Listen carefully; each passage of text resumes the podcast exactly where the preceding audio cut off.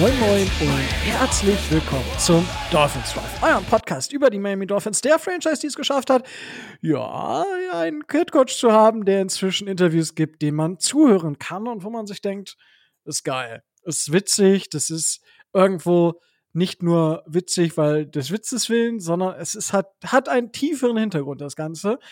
Ah, ich liebe es, aber darauf kommen wir später zurück. Und wenn es heißt Dolphins Drive, dann heißt es, ich mache das Ganze nicht alleine hier, sondern ich habe den Tobi wieder mit dabei. Moin, Tobi.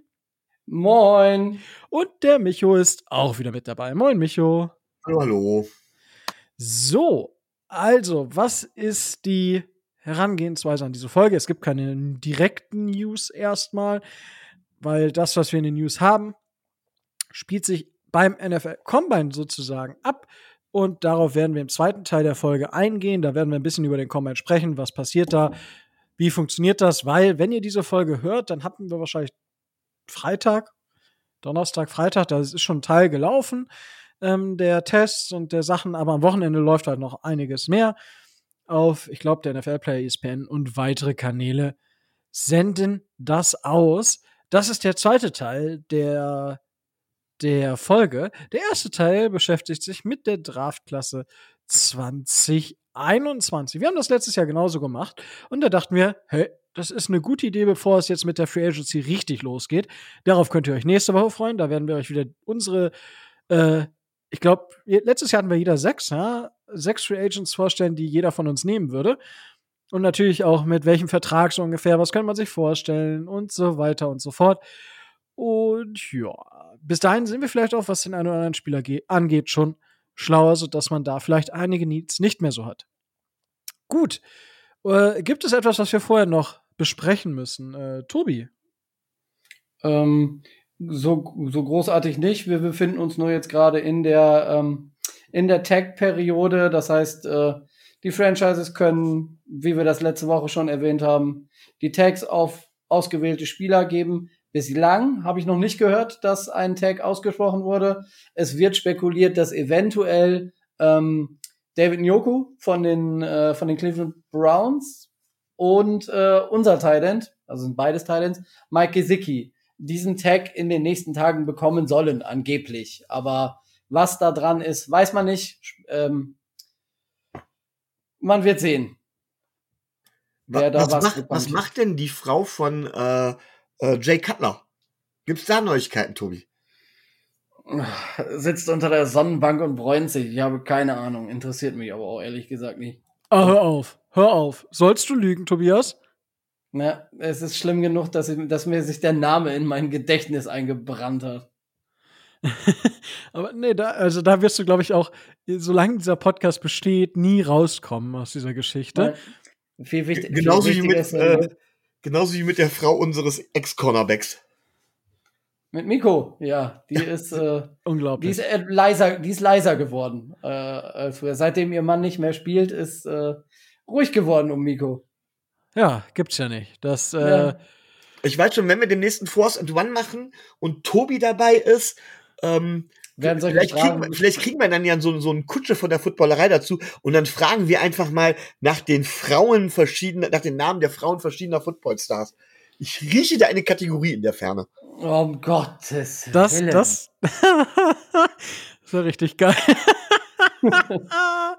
Puh, ich liebe Ah. es. Ich liebe es. Ähm, ja, das ist das eine. Das andere ist tatsächlich, wenn ich jetzt schon hier bin und wir ein bisschen die Werbetrommel rühren. Es gibt ja, ähm, ich mache selten Werbung für die Facebook-Gruppe, äh, die es da gibt und äh, aus guten Gründen mache ich das nicht. Aktuell läuft dort aber eine sehr, sehr gute Geschichte. Dort gibt es ein Ruffle, ich weiß gar nicht, das geht, glaube ich, noch drei, vier, fünf Tage.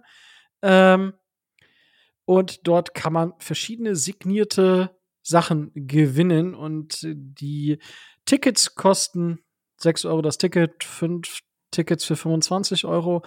Ähm, und nee, 6 Spots für 25 Euro, so war's. Und ja, Man kann zum Beispiel einen, einen Ball unterschrieben von Xavier Howard gewinnen. Man kann ein Jersey von Ogba gewinnen. Man kann ein Bild äh, signiert von Eric Rowe gewinnen. Und Jerseys von Gaskin, Taylor und Parker unterschrieben, wenn ich richtig informiert bin. So. Da bist du richtig informiert.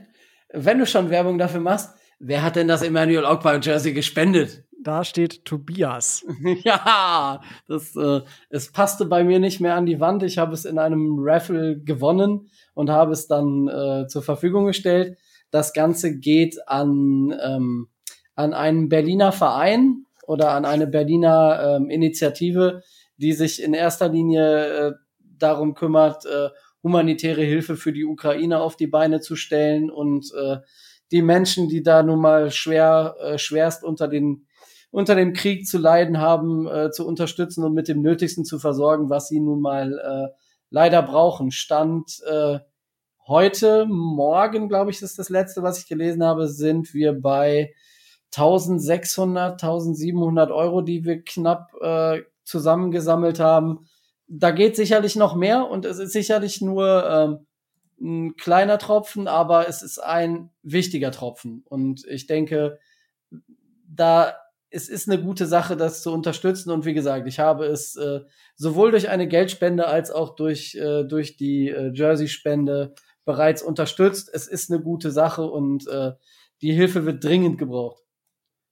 Korrekt, darauf wollte ich jetzt noch hinaus. Ähm, ich muss auch noch meinen Hut in den Ring werfen, sozusagen, und ein wenig verspenden. Das wollte ich jetzt nur noch gesagt haben, weil wir hatten letzte Woche ja, weiß nicht, wie man es gemerkt hat, war sehr, sehr bedrückend. Auch für mich. Jetzt ist es selbst noch so ein bisschen, boah, immer sehr, sehr schwierig. Ich schaue inzwischen ähm, weniger Nachrichten tatsächlich, weil das war, ich hab, bin am Wochenende komplett baden gegangen.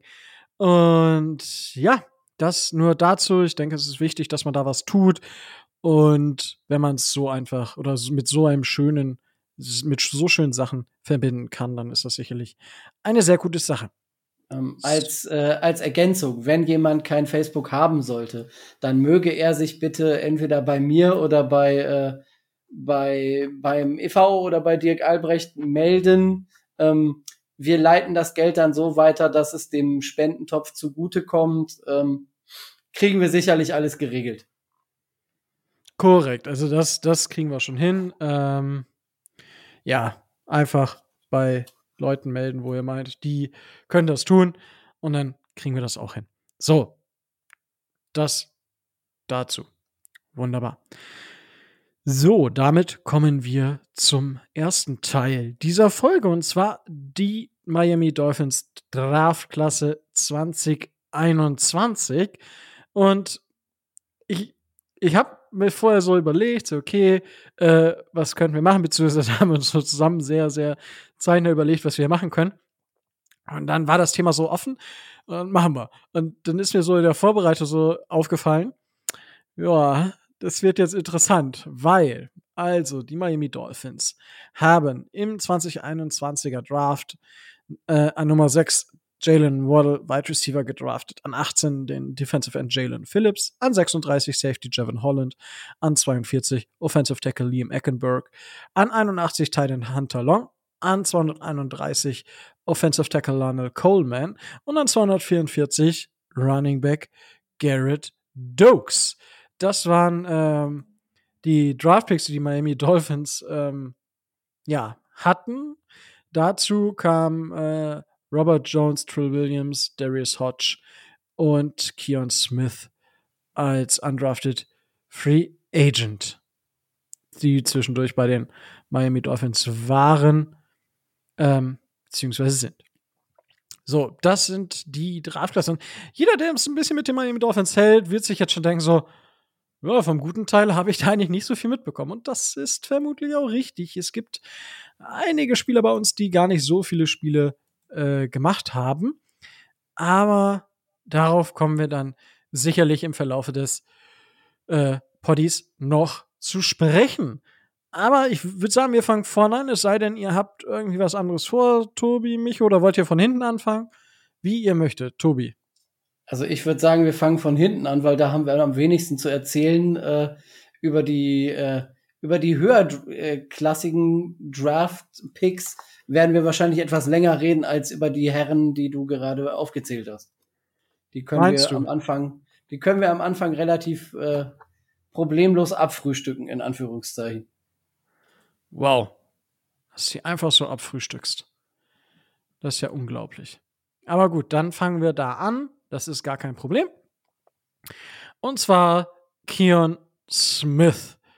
Äh, Keon Smith hat, ja, war bei den, wurde von den Falcons gesigned, hat aber die Final Cuts nicht überstanden und hat die ganze Saison im Dolphins Practice Squad verbracht. Hat jetzt mit den äh, Dolphins aber einen Reserve Future Contract unterschrieben.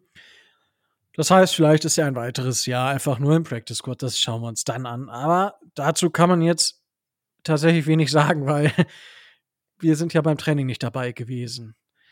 Micho, ja, ich habe da direkt mal eine Frage, was ihr überhaupt von diesem Future Contract haltet. Also, ähm, erstens zwei Fragen. Die erste Frage wäre natürlich, was besagt das letztendlich überhaupt? wenn ich das richtig mitbekommen habe, ist so ein Future Contract eigentlich auch nichts anderes als äh, jemand im Practice Squad zu haben oder sowas. Der kann jederzeit aus dem Vertrag raus oder so. Irgendwie so war das.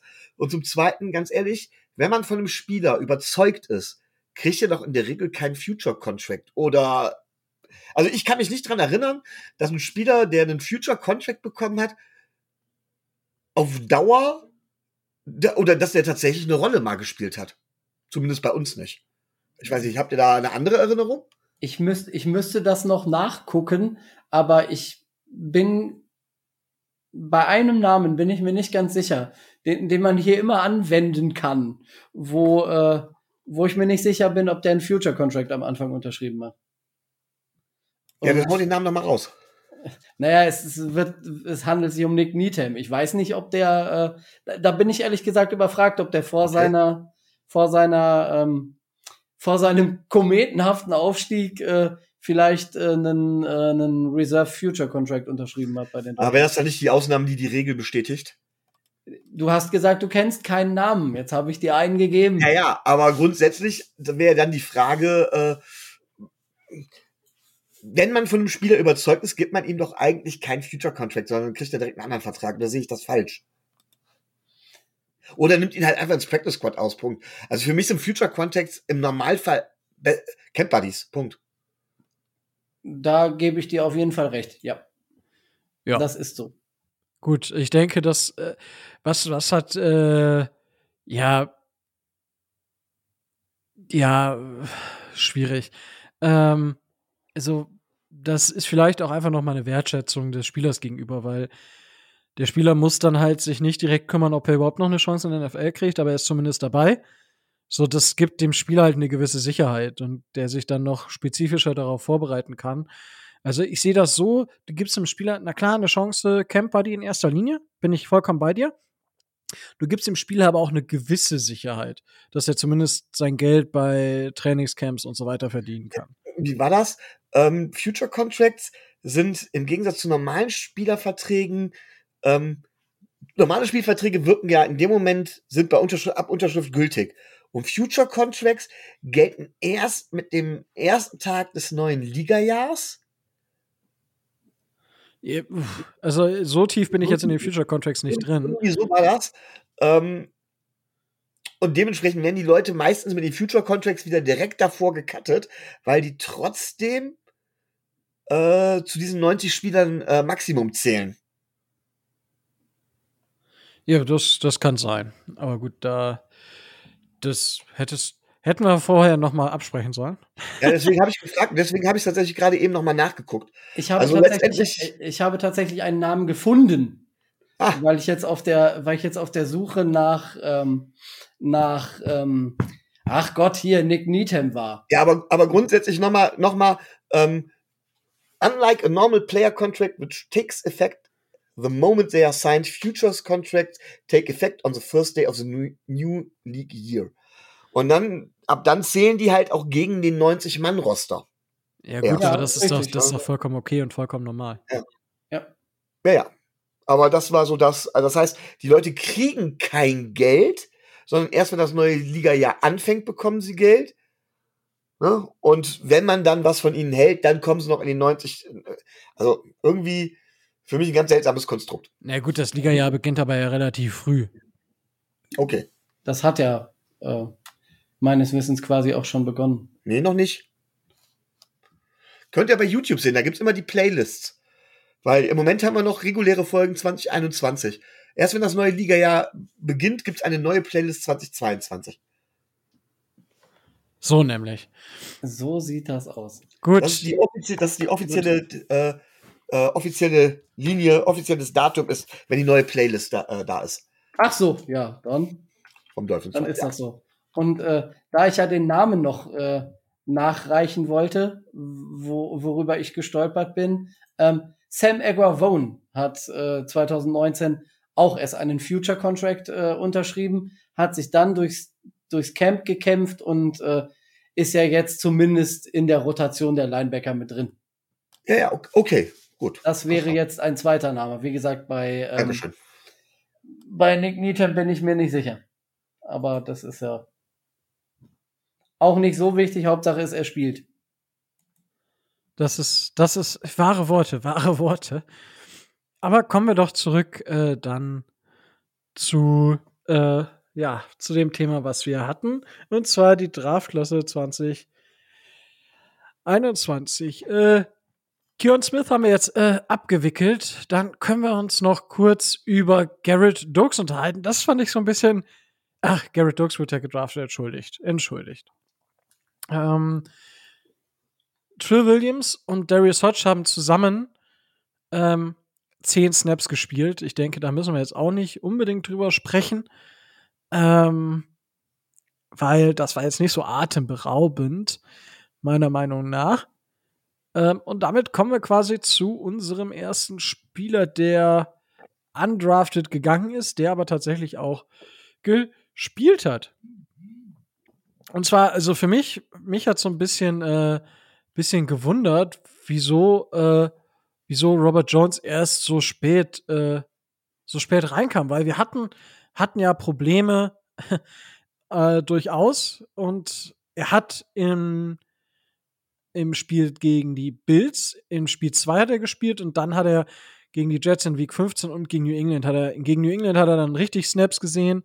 Insgesamt äh, hat er 79 Snaps gespielt in der Offense als Undrafted Free Agent. Ich hätte mir ein bisschen mehr gewünscht. Ja, Tobi, möchtest du was zu Robert Jones sagen? Also er ist ja ähm, undrafted zu den Miami Dolphins äh, gekommen, weil wir ihm das meiste Geld geboten haben. Bei den undrafted Free Agents läuft das meiste ja dann über äh, fünfstellige Beträge, niedrige fünfstellige Beträge, die man an die Spieler zahlt, äh, die dann eben solche Verträge unterschrieb. Er hatte eine relativ gut, äh, eine relativ gute äh, Perspektive. Ähm, warum es jetzt letztend, letztendlich bei ihm nur zu diesen, was hast du gesagt, 78, nee, 79, ne? 79 Offense Snaps und 28 Special Team Snaps äh, gereicht hat bei unserer O-Line, ähm, bin ich ehrlich gesagt nicht so äh, nicht so drin im Thema, aber wie du schon angedeutet hast, ist es ja auch bezeichnend, dass er in unserer ähm, O-Line, die ja, nun weiß Gott nicht, die, äh, die konkurrenzfähigste in der Liga gewesen wäre, um das mal freundlich auszudrücken, ähm, da nicht zum Zuge kommt. Ähm, er hat das, was er gespielt hat, woran ich mich erinnern kann, hat er solide gespielt, aber ähm, war jetzt auch nicht überragend.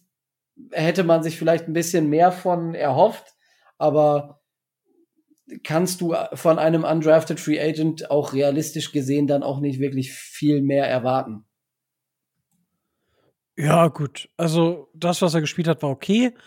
Und ja, da muss man jetzt einfach mal schauen, wie, wie es in der nächsten Saison aussieht. Ich denke, das ist ein Spieler, wo wir ein Auge drauf haben sollten. Es ist ein undrafted Free Agent, der gespielt hat, der natürlich in einer der schlechtesten Units der NFL oder der schlechtesten Unit vielleicht sogar der NFL gespielt hat. Und dementsprechend, ja, ein bisschen vorsichtig sein, aber ich bin da verhalten optimistisch, dass der zumindest im, im, im Camp nochmal auf sich aufmerksam machen kann. Das wäre so meine Hoffnung und ich fand es, also ich meine, wir hatten ja auch äh, mit Jan Wegwert die, die Folge nach dem Draft, wo, die wir vermutlich dieses Jahr auch wieder haben, ähm, mit, mit Jan zusammen. Ähm, da hat er auch über Robert Jones gesprochen. Äh, in dem Blog von Jan konnte er auch mal reinschauen. Draft-Content äh, und äh, College-Content par excellence. Sehr, sehr viel zu lesen, sehr, sehr viel geiles Zeug zu lesen. Das nur da als Shoutout einfach mal zwischendurch. Und ja, er hatte Robert Jones ja als einer so seiner Sleeper, beziehungsweise der, der Rohdiamanten, die da noch rauskommen können. Dementsprechend, ich bin gespannt, ob da noch was wird. Jetzt mit dem neuen, mit dem neuen Staff könnte ich mir da vielleicht sogar vorstellen, dass es da, dass es vielleicht am Ende reichen kann, dass er sich einen Spot erkämpfen kann, weil eben der Rest der Line nicht so gut war. Aber da müssen wir schauen, was sich in der Free Agency tut und was sich im Draft tut. Micho, ja, also erstmal, wer sich die Folge von Young Wegwert nochmal anhören möchte, ne, bei YouTube hier rechts oben in der Ecke verlinke ich euch das. Ähm, ansonsten, ähm, ja, man muss auch sagen, er hat gegen die Bills gespielt und ich meine ein paar Snaps und zwar, ich meine im ersten Spiel gegen die Bills. Ist das richtig, Rico? Das ist korrekt. So, und in einer Reihe beschämende Auftritte einer schlechten O-Line war das wohl so ziemlich mit das schlechteste Spiel. Aber er kam. Also, wie er zerlegt worden sind. Aber er ja kam erst zum, zum Schluss rein. Ja, trotzdem. Da sind wir tatsächlich regelrecht zerlegt worden. Ähm, und ähm, von Anfang bis Ende. Also da hatten wir ja quasi ja gar keine Chance. Naja, ähm, aber er hat, er hat in, dem, in den sieben Snaps hat er eine 92,4 äh, Grade im Tackling bekommen. Jo, toll. gegen, die zweite, gegen die zweite und dritte Reihe der Bills. Hey, hey, hey. Ich bin beeindruckt. Ich glaube tatsächlich, ähm, dass das ein bisschen auch was mit dem Coaching zu tun haben kann. Ich will nicht über alle meine, über alle die, die Rookies und so weiter, die wenig gespielt haben, den Stab brechen. Vielleicht sollten wir gleich mal generell über, über unsere Erwartungen an Rookies und an, äh, an undrafted Rookies oder sowas stellen. Aber ähm, du hast es gerade eben richtig gesagt, Rico, ein neuer Steph kann da eventuell Wunder bewirken, denn ein alter Steph hängt natürlich extrem an den Spielern, die er geholt hat, weil er eventuell auch ein bisschen davon abhängig ist, dass die letztendlich funktionieren. Allzu viele Bass dürfte sich auch, dürfte auch einem Brian Flores klar gewesen sein, darf ich mir nach diesem Draft dann irgendwann nicht mehr leisten vor allen Dingen, wenn er dann ja gegenüber Chris Greer, was man ja so im Nachhinein rausbekommen hat, so versucht hat, die Verantwortung zu übernehmen, beziehungsweise seinen Willen durchzusetzen. Und wenn er seinen Willen versucht durchzusetzen, ist er auch davon abhängig, dass das funktioniert. Und dann ist es schon schwer, ein Risiko einzugehen und einem undrafted Rookie äh, da eine Chance einzuräumen, weil man will ja, dass seine Sachen funktionieren. Ist natürlich alles ein Blick in die Glaskugel, aber so ähnlich wie du bin ich da zumindest äh, bisschen verhalten optimistisch, dass äh, er nicht chancenlos ist, zumindest auf Dauer eine Rolle in der tiefen Rotation zu spielen oder zumindest den äh, Cut zu über oder den ersten Cut. Äh, es gibt wieder zwei Cuts, das weiß ich jetzt gar nicht mehr, zu überstehen. Es gibt wieder zwei Cuts, oder Tobi? Äh, drei. Drei gibt's. Okay. Ja, ja, von 90 auf 82, von 82 auf 74 und von 74 dann auf 53. Ja, da komme ich halt, da komme ich halt zum Beispiel nie richtig mit, wie viele Cuts es wirklich gibt. Aber dass er die Chance hat, zumindest die ersten, vielleicht sogar die, also den ersten Cut, vielleicht sogar die ersten beiden Cuts zu über, zu überstehen. Ne? Also da bin ich dann auch optimistisch. Und so ähnlich sehe ich das, weil ich da nochmal drauf äh, vielleicht hinaus möchte, so ähnlich sehe ich das bei Trill Williams. Ähm, der dementsprechend auch nicht wirklich die, die, die Riesenchance hatte, aber ja durchaus als äußerst interessanter undrafted Rookie galt. Und da muss man einfach mal gucken. Wer weiß, vielleicht braucht man da tatsächlich mal ein kleines bisschen Geduld. Nochmal, es geht ja nicht um Spieler im Normalfall, die auf Dauer starten werden. Nee, das stimmt. Es geht um Spieler, die ja in der Rotation auffällig sein können. Positiv auffällig sein können. Das sollte man vielleicht dazu sagen. Gut, damit haben wir quasi alle undrafted Free Agents schon durch. Ähm, dann geht es in die nächste Riege und zwar äh, Runde 7, Garrick Dokes und Robert Jones waren die Spieler, ähm, ja, die die Miami Dolphins gedraftet haben. Garrett Dokes ähm, hat Ja? Rico, du meinst Lionel Coleman. Meine ich ja. Meine ich Jones ja. hatten wir ja gerade. Ist der ja, andere. Ich, ich war gerade irritiert. Ich hatte, ich habe sein Bild gesehen und dachte so, ja, passt. Aber du hast recht. Ich hätte es jetzt einfach professionell überspielt und die Leute hätten sich gedacht, hä? hätten sie zehnmal zurückgespult. Hat er das wirklich gesagt? Ähm, ja, Garrett Dokes äh, wurde ja in der siebten Runde gedraftet. Running Back von Cincinnati und hat nie das Feld gesehen. Ähm, Tobi, weißt du da vielleicht mehr? Ja, es war, war ein bisschen, bisschen schade.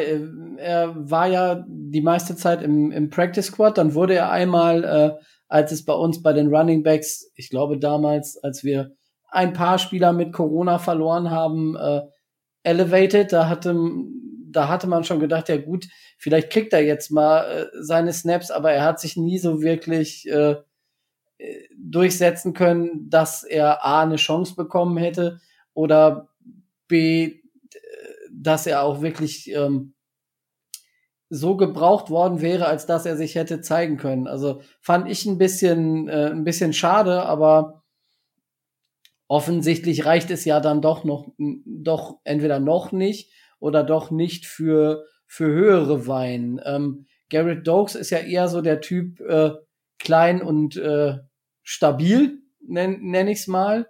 Ähm, ich hätte mir vor der Saison gedacht, dass er eventuell ähm, Backup für das, äh, für die Snaps sein könnte, die äh, Malcolm Brown bei uns vor der Saison theoretisch hätte spielen sollen.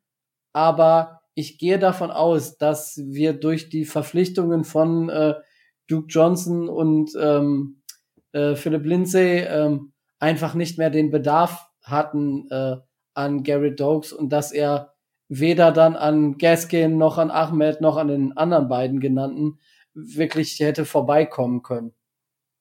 Von daher die anderen einfach besser, er nie wirklich eine Chance bekommen und äh, naja, den Zeitpunkt vielleicht ein bisschen verpasst, leider.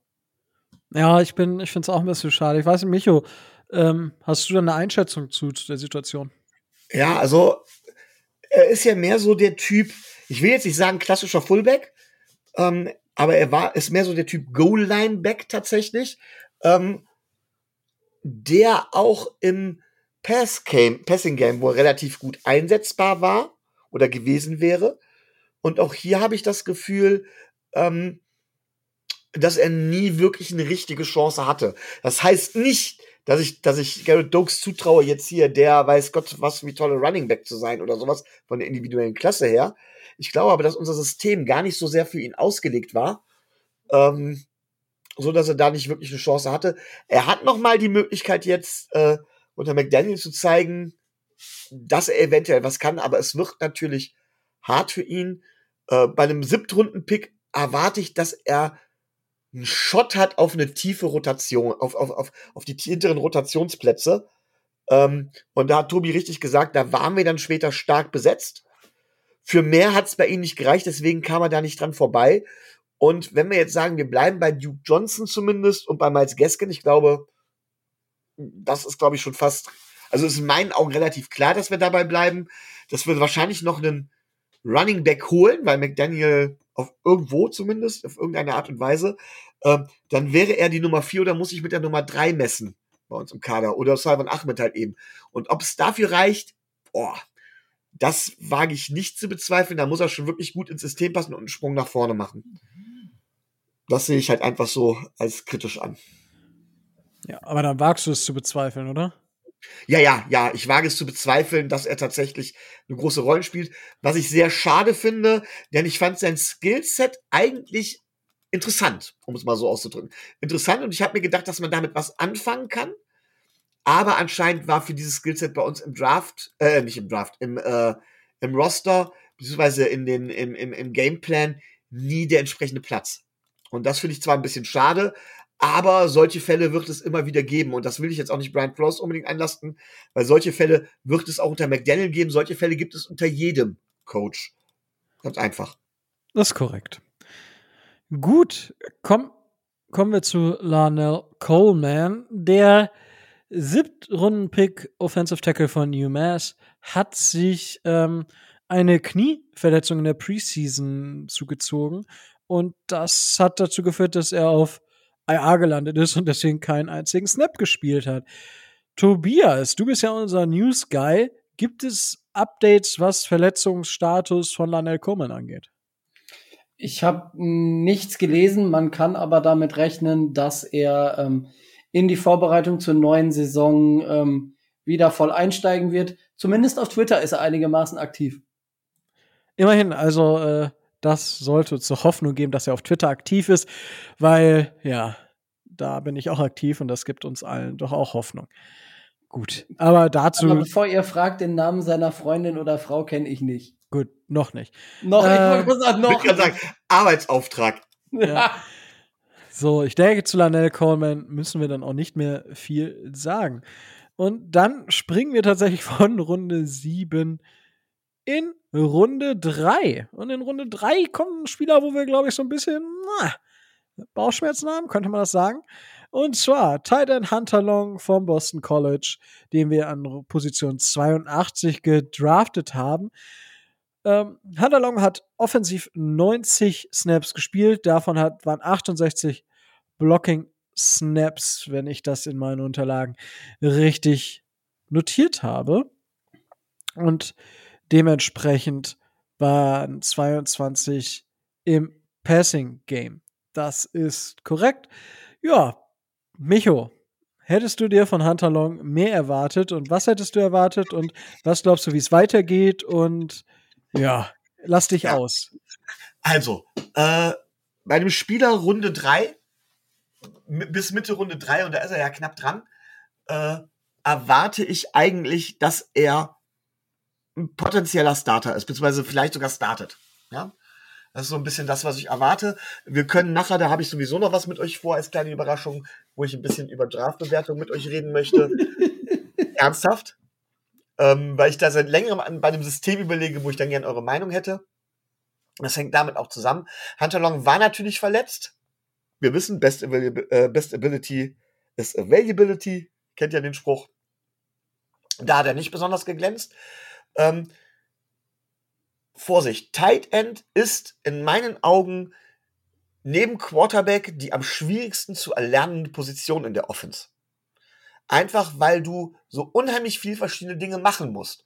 Und rein theoretisch ist auch ein Mike Gesicki erst dann gut geworden, als im Prinzip er nicht mehr als Tight End eingesetzt wurde, sondern als Receiver. Also er musste ja quasi nicht mehr wirklich als Tight End agieren. Dementsprechend ist das, was er lernen muss, ordentlich äh, weggebracht worden. Und Lernen hin und her, nichts ersetzt Snaps und Spielpraxis. So, und Hunter Long verletzt, stellt sich dann dementsprechend höchstens als Tight End Nummer drei, beziehungsweise wenn er sich von der Verletzung zurückgekämpft hat, als Tight End Nummer vier oder sowas, hinten an und muss dann ein paar Snaps spielen, würde ich noch keinen Stab über ihn brechen wollen.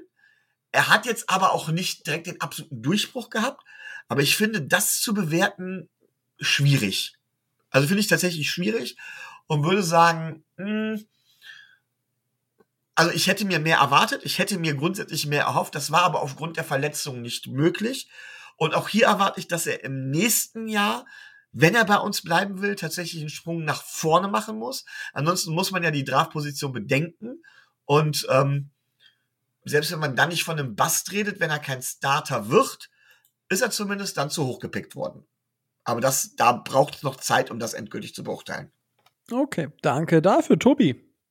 Ja, ich würde jetzt auch nicht, äh, auch nicht großartig da irgendwelche Bewertungen für, äh, für Hunter Long abgeben, wenn er, ich glaube, zehn oder elf Spiele äh, in der Saison inactive war und äh, eben noch unter den Folgen seiner Verletzung gelitten hat. Ähm, der Titan Room bei den Miami Dolphins wird in Bewegung sein.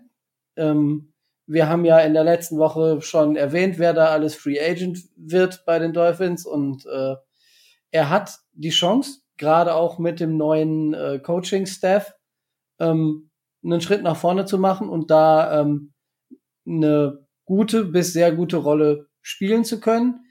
Ich bin gespannt, wie er seine Chancen nutzen kann, ob er sie nutzen kann und naja, ne, wir haben bei, bei vielen Spielern gesagt, gebt denen erstmal eine komplette verletzungsfreie Saison, dann, dann kann man sie evaluieren und das sollten wir auch Hunter Long zugestehen.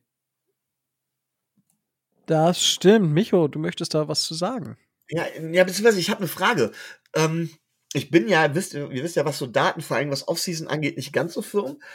Aber jetzt nach dem offiziellen Ende, ist es nicht so, dass da irgendwie gewisse Dinge nicht sein dürfen? Dürfen die nicht irgendwie keinen Kontakt zu dem Coach haben? Es wird ja nicht trainiert. Wie war das nochmal? Weil das ist, glaube ich, wichtig für unsere Bewertung. Denn bevor ihr antwortet, ich will kurz darauf hinaus, äh, kurz erklären, worauf ich hinaus will.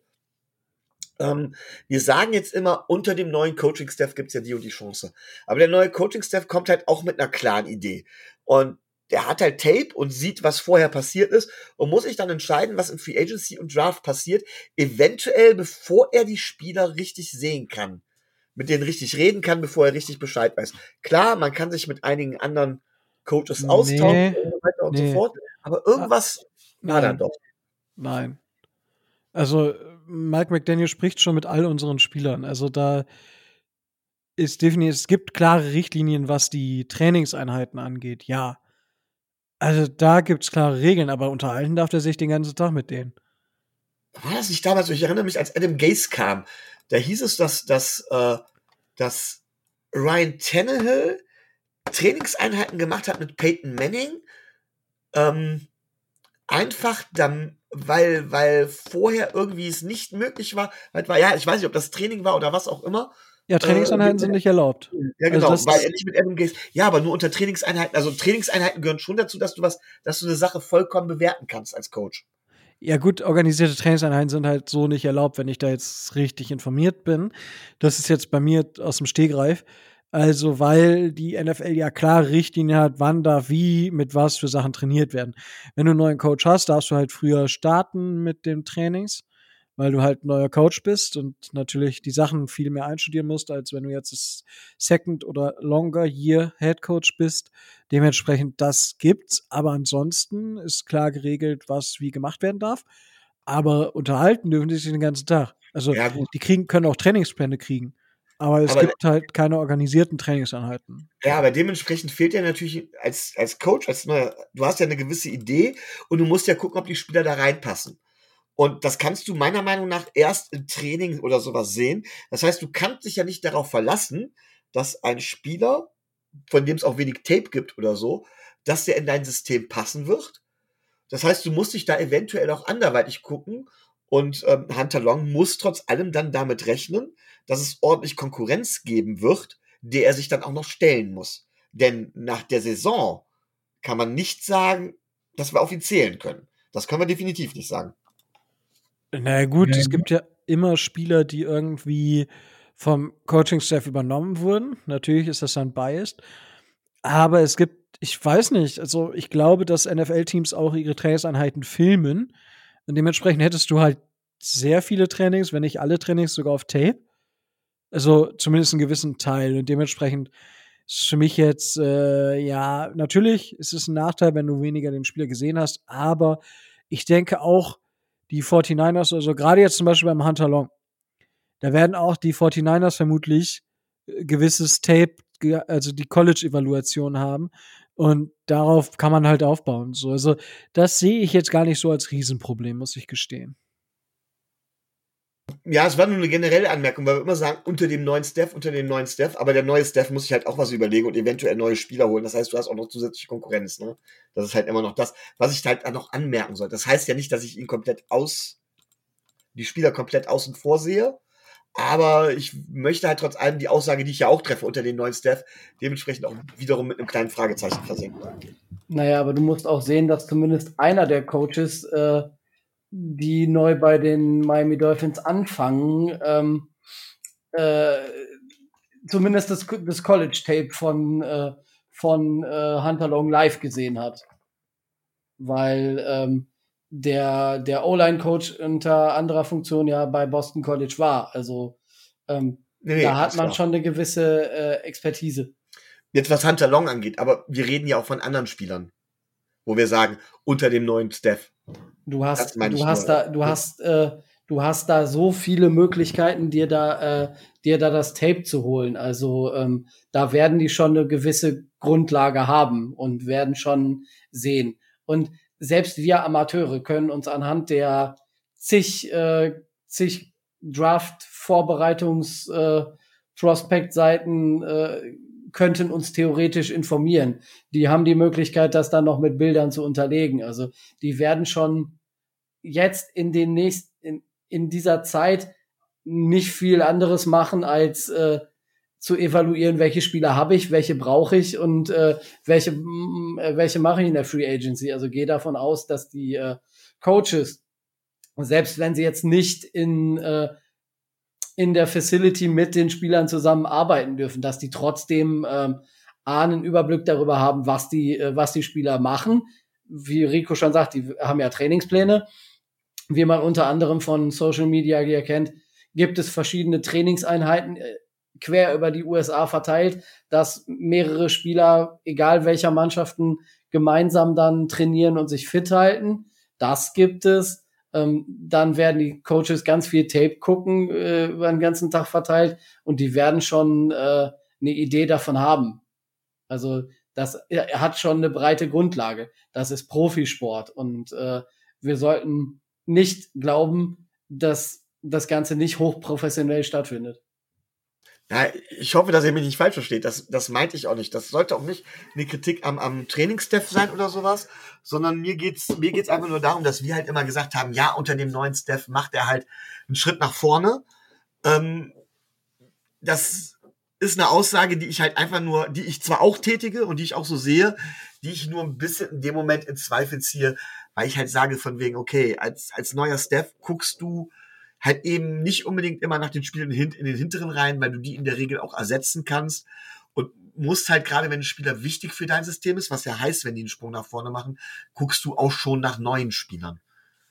Das denke ich einfach und deswegen, ja, die Möglichkeit ist da. Ich würde es nur nicht als Allheim sehen, weil ich das jetzt bei Hunter Long gesagt habe, bei Lionel Coleman haben wir es, glaube ich, gesagt, ich habe es bei Trill Williams gesagt, also von daher, ähm, bei Garrett Dokes, es ist mir aufgefallen, dass ich das dann, ich selber auch ein bisschen inflationär verwende und da einfach nur vorsichtig sein muss, eben an den neuen Coaching-Staff da auch nicht zu hohe Erwartungen zu stellen bezüglich der neuen Spieler. Das wollte ich damit letztendlich ausdrücken. Nicht, dass es unprofessionell ist oder sonst irgendwas. Das meinte ich überhaupt nicht.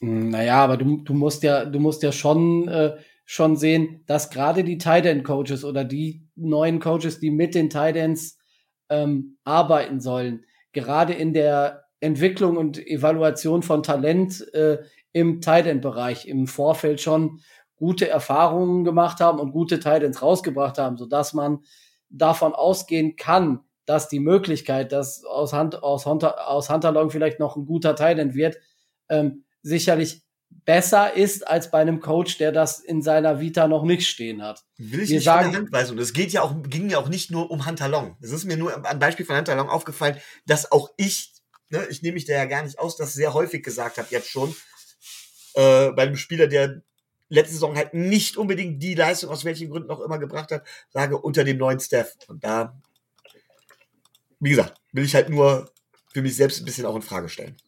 Die Aussage. Naja. Okay. ja. Äh, habt ihr beide, denke ich, jetzt sehr ausführlich diskutiert, das für und wieder. Und es ist sicherlich, denke ich, ein Punkt, der wichtig ist, aber im Bereich der NFL sicherlich, äh, ja, professionell angegangen wird und dementsprechend kommen wir weiter. Wir sind in Runde 2 und jetzt haben wir noch vier Spieler und noch zwei Runden. Unglaublich, was wir wieder an Draftkapital hatten. Und an 42 haben wir nach einem Uptrade Liam Eckenberg getra äh, getradet, wollte ich schon sagen, gedraftet von Notre Dame, von den Notre Dame Fighting Irish. Der Kollege hat 1118 Snaps gespielt im Blocking, hat in jedem Spiel mitgespielt gegen die Bills. Es war das einzige Spiel, wo er danach erst reinkam aber noch 29 Snaps hingelegt hat. Insgesamt hat er in seinen 704 Pass-Blocking-Snaps 62 Pressure zugelassen, gehört damit zu den Top-Leuten äh, der NFL, was die Zahl angeht, das ist natürlich dann, ja, ich sag mal, nicht so gut, wenn man sich das äh, ja, anschaut. Aber das ist nun mal, das ist nun mal so. Es gibt tatsächlich nur einen Spieler, der mehr Pressure zugelassen hat. Der hat aber auch 70 Snaps mehr gespielt und 5 Pressure mehr zugelassen. Äh, Micho, weißt du, wer dieser Spieler ist? Jesse Davis oder Austin Jackson? Nein, nein, nein, nein äh, von den Rookies, Entschuldigung. äh, welcher, welcher Spieler könnte das sein? Also einer der, wir reden mal von Tackles oder generell von äh alle, alle äh, Linemen, die es so gibt. Aber Rookie-Linemen. Mir kommen drei in, drei in den Kopf, die es sein könnten. Ich fange mal mit dem an, den ich, boah, schwer. Aber wenn du schon so fragst, nee, Penny glaube ich trotzdem nicht. Äh, ja doch, ich sage jetzt mal Penny Sul. Penesul ist tatsächlich auf Platz Nummer 8 mit 35. Hat aber 6, also hat 644 Pass-Blocking, ähm, Pass-Blocking-Snaps gespielt, 5 6 zugelassen, 8 Hits und 22 Quarterback. Harrys 35 insgesamt damit. Elijah Vera Tucker hätte ich sonst noch im Angebot. Uh, der ist auf 6, wir kommen den Sachen näher mit 42. Und Pressure. einfach, weil ich wahrscheinlich im Draft, weil ich, weil ich ihn auch in meinem persönlichen Mockdraft relativ weit oben hatte, hätte ich jetzt auch an Alex Leatherwood gedacht. Uh, der Kandidat hat 100 Punkte. Alex Leatherwood hat, äh, weil er hat der Tackle und Guard gespielt, ähm, hat er 257 Snaps auf Right Tackle und 924 Snaps auf Right Guard gespielt. 67 Pressures hat er zugelassen. Wie gesagt, äh, hat zwischendurch dann Guard gespielt, was ich dann noch ein bisschen krasser finde. Aber ja, das nur um das mal einzusortieren. Insgesamt hat äh, Liam Alkenberg, Eckenberg ähm, im Run-Blocking eine 57,9, im Pass-Blocking eine 46,9 Grade bekommen von PFF. Das kann man jetzt halt erstmal so im Raum stehen lassen. Es gab gute Spiele, es gab aber mehr auch nicht so gute Spiele. Und ja, für mein Dafürhalten, gut, das ist halt, wenn du als Rookie schon, wo wir sollt, weil du spielst ja eigentlich, hast Left Tackle gespielt, solltest dann, haben ja viele gesagt, Right Tackle oder Right Guard, so okay, auf Guard hätte ich noch eher gesehen, aber gab es ja keinen Platz, er musste ja dann direkt auf Left Tackle starten. Und das sah gegen die äh, Patriots im ersten Spiel gar nicht so schlecht aus. Ein Pressure nur zugelassen, das passte. Aber danach fing es halt an. Danach hat er dann Right Tackle gespielt und dann ist er nach dem Spiel bei den Colts wieder auf Left Tackle gerutscht, weil ich glaube, Austin Jackson dann auf Left Guard ge gezogen wurde. Ähm, insgesamt, ja, ich, wie gesagt, ich denke, wir haben da das gleiche wie bei Austin Jackson zum Beispiel, dass wir sagen, wir hoffen, im Jahr zwei verbessert er sich. Ich sehe da natürlich Potenzial. Ich sehe das inzwischen, aber ein bisschen nüchterner, muss ich sagen, weil, ja, dass da jetzt noch richtig was draus wird, muss man schauen. Ich denke, da kommen wir in den nächsten Wochen auch noch drauf zu, wenn wir uns mit der Free Agency nächste Woche beschäftigen. Ich kann mir vorstellen, dass wir mit Liam Eckenberg eher auf Left Guard in Zukunft liebäugeln. Ich könnte es mir vorstellen, aber wissen tue ich es natürlich nicht. Tobi, wie schätzt du äh, die Leistung von Liam Eikenberg, Eikenberg ein und ja, wie siehst du seine Zukunft? Ich würde es mir wünschen, dass man ihn, äh, dass man ihm eine Position gibt, die seinem Skillset vielleicht etwas mehr entgegenkommt und dass man ihn auch ähm, da durchspielen lässt. Der Mann ist, ähm, und das haben wir ja auch in der Draft-Nachbereitung äh, schon gesagt, dass wir ihn nicht als Tackle sehen. Und er ist kein NFL-tauglicher Tackle, um es mal ganz deutlich zu sagen. Ähm, ob er ein NFL-tauglicher Guard ist, durfte er selten bis gar nicht beweisen. Ich weiß nicht, ob du da, äh, ob du da Zahlen hast, wie viele Snaps er auf Guard spielen durfte weil er ja eigentlich auch null als, siehst du, weil er, er, eigentlich ja auch als Guard ähm, im Pre-Draft-Prozess äh, schon eingeschätzt wurde. Man soll ihm, man sollte ihm vielleicht äh, und das ist unser Ziel, ein paar erfahrene Leute an äh, an die Seite geben, damit er an deren äh, an deren Seite sich entwickeln kann und sein Potenzial weiter fördern kann. In der Line, die eh schon nicht gut war, ähm, hatte er da gar keine Möglichkeit, auf der aus meiner Sicht auch falschen Position da groß positiv auf sich aufmerksam zu machen. Ich finde, er ist ein Opfer der, der Umstände und ähm, klar, er ist äh, nicht der Elite O-Liner, den wir uns alle gewünscht hätten. Das kann man sehen. Aber wie gut er wirklich ist und wie gut er dann auch als Guard werden kann, das sollte man im, sollte man im nächsten Jahr dann äh, versuchen herauszufinden. Ja, da stimme ich dir zu. Micho. Ja, also ihr habt mir das meiste, habt ihr mir jetzt schon aus dem Mund genommen.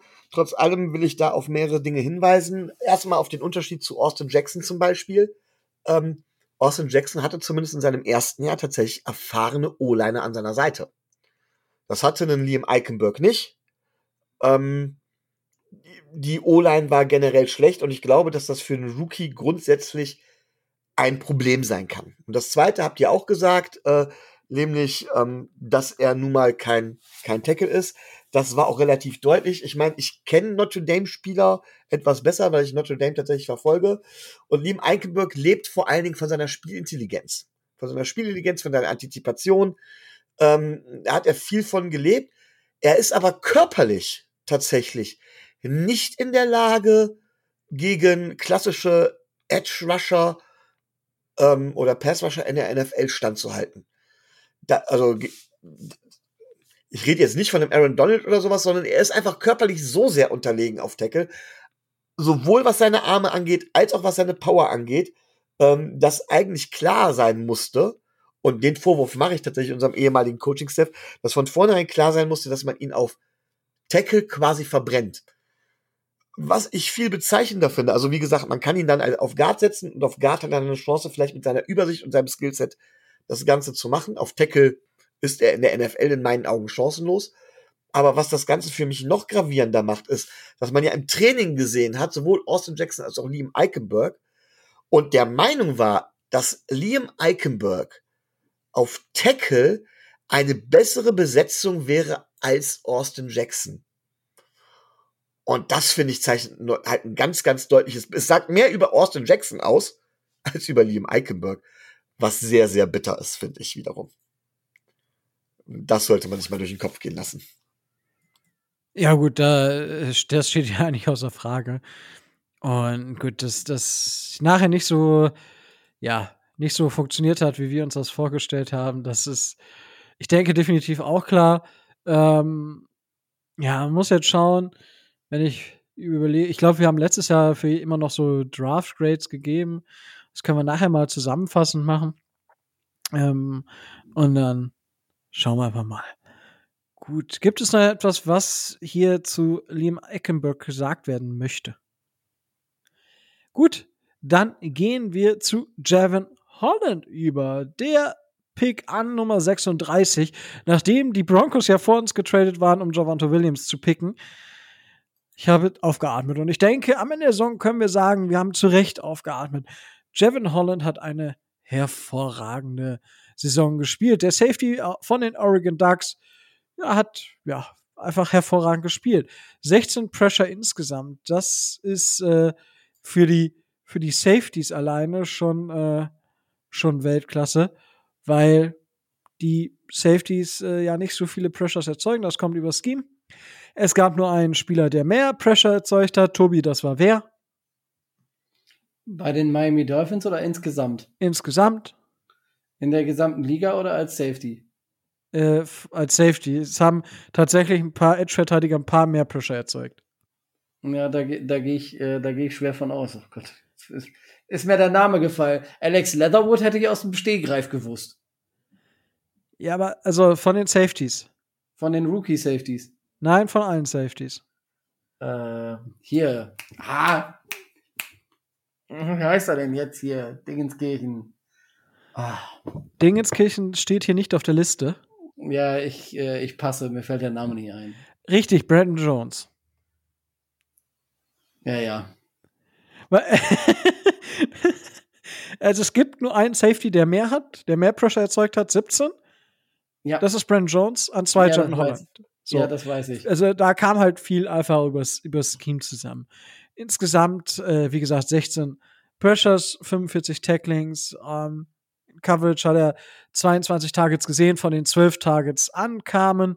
Vier davon waren im Endeffekt Touchdowns. Gut, ist halt bei einem Safety, denke ich, nicht selten der Fall, wenn da was ankommt, weil, ja, du steh, bist ja kein Cornerback. Du stehst, wenn du die Coverage-Aufgaben hast, entweder vorne in der Zone oder halt hinten im Backfield, ganz tief im Backfield.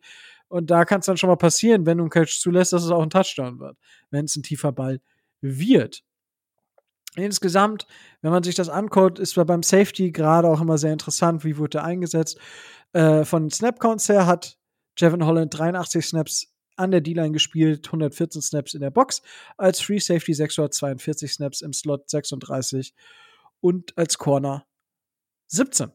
Also da bunt gemischt mit einem klaren Fokus auf äh, als Free Safety, weil einfach der der Speed so krass ist und die wie Jevin Holland es schafft, auch Quarterbacks zu verunsichern, ist so krass und wie schnell er Gaps closen kann. Die Spielintelligenz, also ich bin, ich bin positiv überrascht. Ich, ich mochte den Pick schon, aber ich bin einfach noch mal positiver von ihm überrascht worden. Und er wird für die, in den nächsten Jahren einfach auch eine wichtige Rolle vermutlich bei den Miami Dolphins spielen. Wird er jetzt, wenn ihr das hört, ist er 22 schon. Er hat nämlich am 3.3. Geburtstag und wird am 3.3. jetzt 22 in 2022. Micho, wie ist deine Einschätzung zu Jevin Holland? Ja, ich war ja am Anfang von unserem Pick nicht ganz so begeistert. Ich hätte mir lieber einen anderen Spieler gewünscht. Muss ich im Nachhinein natürlich revidieren. Hat das spitzenmäßig gemacht. War ein verdammt guter Pick, kann man nicht anders sagen. Ähm, war ja auch unser Wunschpick auf Safety, muss man auch ganz klar sagen. War gut gescoutet, passt gut ins System ist, glaube ich, auch vielseitig einsetzbar und ich glaube, wir werden auch noch mindestens die nächsten drei Jahre viel Freude an ihm haben. Okay, Micho, äh, Micho sage ich schon. Tobi. ja, wir, wir hatten ja, äh, wir hatten ja eine latente Schwäche auf Safety. Haben wir jetzt nicht mehr. Also, was Javon Holland dafür eine Rookie-Saison gespielt hat, war ähm, sehr, sehr beeindruckend. Das muss man schon sagen. Und er ist ein, äh, er ist einer dieser Keystones geworden, die wir auch gerade in der Secondary haben und äh, ganz stark.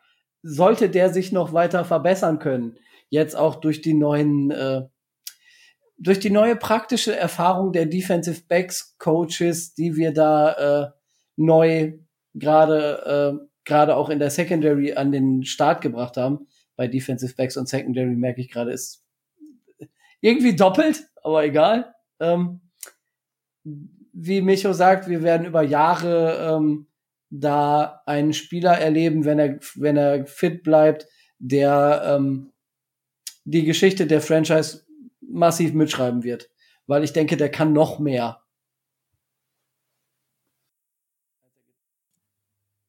Okay, ich war gerade kurz irritiert, ob da noch was kommt. Aber es kam tatsächlich noch was. Gut. Ja, ich denke, gut, erwarten kann man definitiv noch was von ihm. Wäre komisch, wenn wir nichts mehr von ihm erwarten könnten. Aber das dazu. Dann, wenn ihr nichts mehr habt, komme ich zu Jalen Phillips, dem Hometown Hero, könnte man sagen. Spieler, der bei der Miami University war, Edge Defender und den wir an Position 18 gepickt haben. Er hat äh, 8,56 erreicht nach der 8, also nach dieser mit dieser Halbsack-Regel, was äh, den äh, Rückrekord äh, gebrochen hat von Bill Stanfill aus dem Jahre Schlag mich tot. Ich weiß es nicht. Also für die Dolphins auf jeden Fall schon mal sehr wertvoll. Laut PFF 10 Sacks insgesamt hat er 39 Pressure erzeugt in 402 Pass, Pass Rushing Snaps. So, Micho, ich überlasse dir die Einschätzung von Jalen Phillips. ähm, ich bin underwhelmed. Nein, also Jalen Phillips ähm, hat das Potenzial, ein absoluter Mega-Star-Pass-Rusher zu werden. Ähm, das sah jetzt im ersten Jahr rein von den Zahlen her nicht so aus, als würde er so der absolute Superstar-Passwasher werden. Aber er hatte auch in unserem Scheme nicht unbedingt die Rolle, die Zahlen aufzulegen, sondern er hat viel Verteidiger auf sich gezogen, er hat viel Lücken äh, bewirkt, er hat bewirkt, dass sich die gegnerischen O-Lines tatsächlich auch auf ihn äh, ja ein bisschen konzentriert haben. Das hat die Line in die Länge gezogen, das hat wiederum der, die Möglichkeit unserer Interior Defensive Line die Möglichkeit gegeben, durchzubrechen und mehr Druck zu machen. Insofern war er ein ganz, ganz wichtiger Spieler, der in meinen Augen zwar nicht die Superzahlen aufgelegt hat, aber trotz allem seinem Status vollkommen gerecht geworden ist. Und dann gab es ja viele Gerüchte oder viel, was man vorab kritisieren konnte, eben aufgrund seiner Verletzungsanfälligkeit, so hieß es immer. Und ich weiß gar nicht mehr, wo es war, wo ich das am Anfang der Saison dann noch gehört hatte. Er hatte ja dann eine kleine Verletzung am Anfang der Saison. Da hieß es, ah ja, schon wieder ist es soweit. Und die Dolphins haben halt einfach verletzungsanfällige Spieler gedraftet, wo man ganz klar sagen muss, er hat das Problem mit diesen Gehirnerschütterungen gehabt. Davon war nicht die Rede. Und ansonsten war er halt überhaupt nicht verletzungsanfällig und ein kleineres Wehwehchen, wegen dem er mal ausgefallen war. War das ein Fußgelenk oder was es war? Ich weiß es schon gar nicht mehr. Keine Ahnung. Ähm, war jetzt auch nichts Dramatisches, das heißt auch an seiner Stabilität ist im Moment eigentlich nicht zu zweifeln. Natürlich kann man nach einer Saison noch, noch nicht so viel sagen. Aber das ist zum Beispiel für mich jemand, der vielleicht nicht so eine auffällige Saison wie Jevon Holland gespielt hat, was aufgrund an den Zahlen liegt, aber nicht eine nicht weniger wichtige und letztendlich in meinen Augen eine sehr, sehr gute Saison gespielt hat. Und das würde ich als spitzen Draftpick bezeichnen. Tobi. Ja, ich habe ja am Anfang der Saison immer so ein bisschen ähm, bei Jalen Phillips kritisiert, ähm, dass er den Druck, den er erzeugen kann, nicht so sehr auf die Sex, äh, auf die Sackzahlen äh, rüber rübergesetzt bekommt. Er ist am Anfang ein bisschen, ich will nicht sagen schwerfällig in die Saison gekommen, weil das wäre äh, wäre echt äh, untertrieben. Also er hat gut angefangen, hatte zwischendurch eine bombenbärenstarke Phase, hat ähm, gegen Ende dann wieder nur, nur in Anführungszeichen gut gespielt. Ähm, auch da bin ich gespannt auf die Entwicklung. Das Wichtigste, was man bei Jalen Phillips sagen kann, das hat Micho schon, äh, schon erwähnt. Er hat 17 Spiele gespielt. Das heißt, er war nicht verletzt. Er hatte keinen, äh, keine, kein Zipperlein oder keine, keine Injury, die ihn äh, gehindert hat, äh, die komplette Saison durchzuspielen. Das Argument, was, äh, was vor dem, äh, vor dem Saisonstart immer so ein bisschen rumgeschwelt hat, hat sich als haltlos äh, dargestellt und äh, da bin ich absolut bei Micho, auch äh, bei Jalen Phillips ganz klasse. Irgendein Zipperlein hatte er irgendwann, meine ich, oder? ja, aber er hat jedes Spiel, er ja, hat jedes Spiel gespielt. Aber ihr wisst auch nicht mehr, was das war, ne? War so unwichtig. Nee, ich, ich Wie gesagt, er war ja nicht, war ja nicht länger verletzt, also das wird wahrscheinlich dann äh, irgendeine Blessur gewesen sein. Ich meine, es wäre Knöchel oder sowas gewesen, aber ähm, er hat, er hat, wie gesagt, alle 17 Spiele durchgespielt. Das heißt, äh, von wegen Injury Prone und bla bla, macht eh nur die Hälfte äh, die Hälfte der Spiele und so, kannst du halt äh, absolutes äh, Kontraargument geben. Und äh, auch bei Jalen Phillips haben wir ähm, richtig gelegen, was das, den Pick angeht. Das würde ich tatsächlich äh, hauptsächlich so unterschreiben. PFF sieht das ein bisschen anders. Die haben ihn tatsächlich recht mau bewertet, aber da bei PFF habe ich immer so ein bisschen das Problem, bei gerade bei so Defensive Playern, wie wir sie einsetzen, wie Jalen Phillips, wie ein Andrew van Ginkel, der letztes Jahr sehr gut, dieses Jahr dann nicht gut. Also, wo ich denke so, hä? So, what? Also, gerade bei den, dieser Art von Defensive Spielern finde ich, ist die PFF Grade ganz schwierig einzuschätzen. Wirklich schwierig, aber gut. Ähm, das äh, lassen wir da mal so stehen. Ich finde, er hat seinen Weg gemacht. Er hatte gerade am Anfang einfach massive Probleme, weil er ja bei Miami nur, da war er ein reiner Pass-Rusher, da musste er sich nur auf eine Aufgabe konzentrieren. Und das funktioniert halt in der NFL nicht und nicht bei dem, was wir gespielt haben. Na klar hast du Pass-Rusher, die sich nur auf den Pass-Rush konzentrieren können. Oder nur sich darauf konzentrieren, weil sie wirklich auch nichts anderes können. Aber James Phillips hat mit die meisten äh, Snaps auch in Coverage von den Edge-Defendern gespielt. Hatte auch insgesamt sehr viele Snaps. Das kommt natürlich dazu. Das muss man so ein bisschen ich sag mal, vielleicht auch querrechnen, dann relativiert sich das Ganze. Aber insgesamt für mich eine sehr gute Saison zum Einstieg und gerade für einen Spieler, der am Anfang viele Probleme hatte, überhaupt reinzukommen, hat er sich dann wirklich zwischendurch stark, stark gemacht. Da bin ich auch sehr froh drüber. Gut. Tobi, wolltest du mit unserem Pick Jalen Waddle Nummer 6 weitermachen? Das ist nett, dass du mich als erstes fragst. Äh, ich hatte ihn ja schon vor anderthalb Jahren hoch auf der Liste und äh, war absoluter Fan und ähm, klar muss man da jetzt immer ähm, mit in den Hinterkopf nehmen, dass wir für ihn äh, sowohl runter als auch mit einem äh, teuren Uptrade dann wieder hochgegangen sind. Aber ich muss sagen, der Spieler war. Auch wenn man sieht, was, was so kurz hinter ihm noch vom Board gegangen ist, für die Miami Dolphins der Spieler, der die Offense getragen hat in diesem Jahr als Rookie und der Spieler, der gezeigt hat, dass er über Jahre eine sehr starke und sehr äh, prägende Waffe der Offense sein kann und wenn er fit bleibt, sein wird. Also ich bin, ähm, ich, ich, ich muss ja jetzt sagen, so hoch wie ich, wie ich die Erwartungen an, äh, an ähm, Jalen Waddle gehängt habe vor der Saison, ähm, ich bin nicht überrascht, aber es hat mich gefreut, dass ich mal einmal recht behalten habe. So, so. ich dachte, jetzt kommt so eine ganze Litanei und äh, aber du hast naja, ich habe ich hab gesagt, ich bin bei 800 Yards, äh, bei 800 Yards und äh, ich weiß gar nicht, wie viele Touchdowns habe ich gesagt. Ich glaube auch sechs oder sieben Touchdowns bin ich äh, bin ich zufrieden. Jetzt hat er 1015 Yards und äh, sechs sechs Touchdowns und hat ein Spiel noch wegen äh, wegen Covid aussetzen müssen. Also wenn ich da nicht äh, begeistert bin, dann äh, kann ich kann ich auch nicht helfen. Er ziert äh, mit einem signierten Trikot äh, ja auch inzwischen meine Wand hier, von daher ähm, er ja. war die Offense in 2021. Micho, kannst du dem zustimmen? Äh, ja, also ich möchte den Spieler Jalen Waddle gar nicht kritisieren. Herausragende Leistung, hat als Rookie die Offense getragen. Ähm, ich würde die Zahlen jetzt natürlich nicht so hochhängen, weil genau unsere Offense war Jalen Waddle. Äh, das liegt einfach daran, dass der Ball quasi nirgendwo anders hinging. Ja.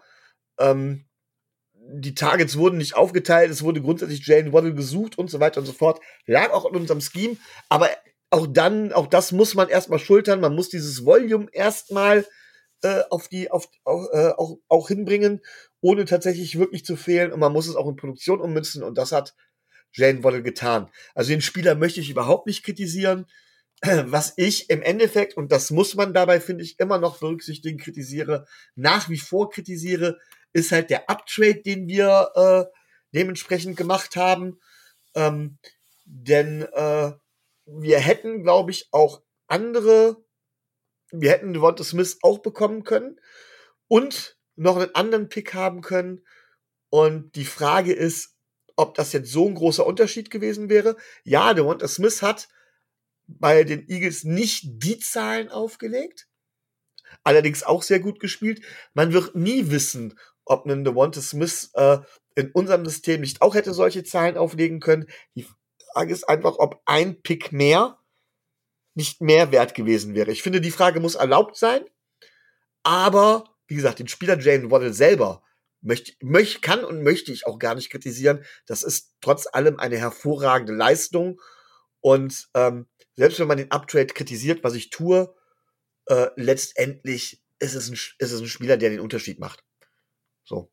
Ich bin der Überzeugung, das könnten auch andere Spieler sein, die den Unterschied dann auf Dauer ausmachen. Und da hätten wir vielleicht zwei von bekommen, aber das ist Spekulation. Und äh, ja, mit dem Spieler bin ich hochzufrieden. Aber Micho, jetzt mal im Nachhinein gesehen, welchen Spieler hättest du denn an 12 noch bekommen, der dir das gegeben hätte, was, ähm, was Jalen Waddle dir gibt? Ja, ich glaube zum Beispiel tatsächlich, dass man Devonta Smith bekommen hätte. Ähm, wäre die, dann die Frage gewesen, oder ob man dann noch mal ein Spot oder sowas hochgehen muss. Ähm, und was letztendlich, ob der einem das nicht auch gibt, das kann man so, das ist jetzt reine Spekulation, ob oder ob nicht. Also möglich, für möglich halte ich das Punkt. Ähm, trotz allem möchte ich da nicht, äh, darum nicht an Jalen Waddle rumkritisieren. Also an Jalen Waddle selber, ihn grundsätzlich an sechs zu nehmen, ist, glaube ich, äh, war genau richtig, war auch gut so. Den Uptrade auf sechs, den finde ich, kann man kritisieren, aber nicht den Spieler selber und den Pick an sechs. Naja, aber da, da drehen wir uns wieder in dieser Diskussion, die wir schon zigmal geführt haben. Wenn du Jalen Waddle wirklich willst und wenn du Jalen Waddle als den Spieler siehst, ähm, der den Unterschied für deine Franchise über Jahre ausmachen kann, dann finde ich diesen, finde ich diesen zwar immer noch teuer, ja. aber legitim. Ich weiß, was du meinst, aber es muss dann auch erlaubt sein. Und ich meine, wir, wir sind nun mal keine Coaches. In gewisser Art und Weise, und ich weiß, das ist ein hochtrabendes Wort jetzt, in gewisser Art und Weise ist das etwas wie Sportjournalismus, was wir betreiben. Und der funktioniert nun mal nicht auf die Art und Weise nach dem Motto, die wissen, was sie tun und die wissen, was sie wollten, sondern der funktioniert tatsächlich nach dem Motto, hm, was wäre denn sonst noch auch anders möglich gewesen? Was wäre eventuell besser gewesen? Und ja, also Jalen Waddle hat eine hervorragende Leistung gebracht, gar keine Frage. Aber die Frage ist halt einfach, und die muss ein, finde ich, die muss einfach nur erlaubt sein, ob nicht ein anderer Unterschied, ob nicht zwei andere Unterschiedsspieler ohne den Uptrade möglich gewesen wären. Aber nochmal, das soll keine Kritik an Jalen Waddle sein. Naja, klar, gebe ich dir recht. Wenn du, wenn du einen Namen, wenn du einen Namen äh, wirklich dann konkret auch genannt hast, was du getan hast, aber mir ist das, mir ist dieses allgemeine Wischiwaschi dann, ja, dann hätten sie besser was anderes gemacht, bla bla, das ist mir zu unkonkret. Ne? Also ich, ich kenne ja diese ganzen Diskussionen und diese ganzen Diskussionen sind ja auch äh, gut und schön, aber wenn die so ohne die, den konkreten Plan, was man hätte anders machen können, dann verlaufen, dann ist das aus meiner äh, Sicht eine, eine Scheindiskussion.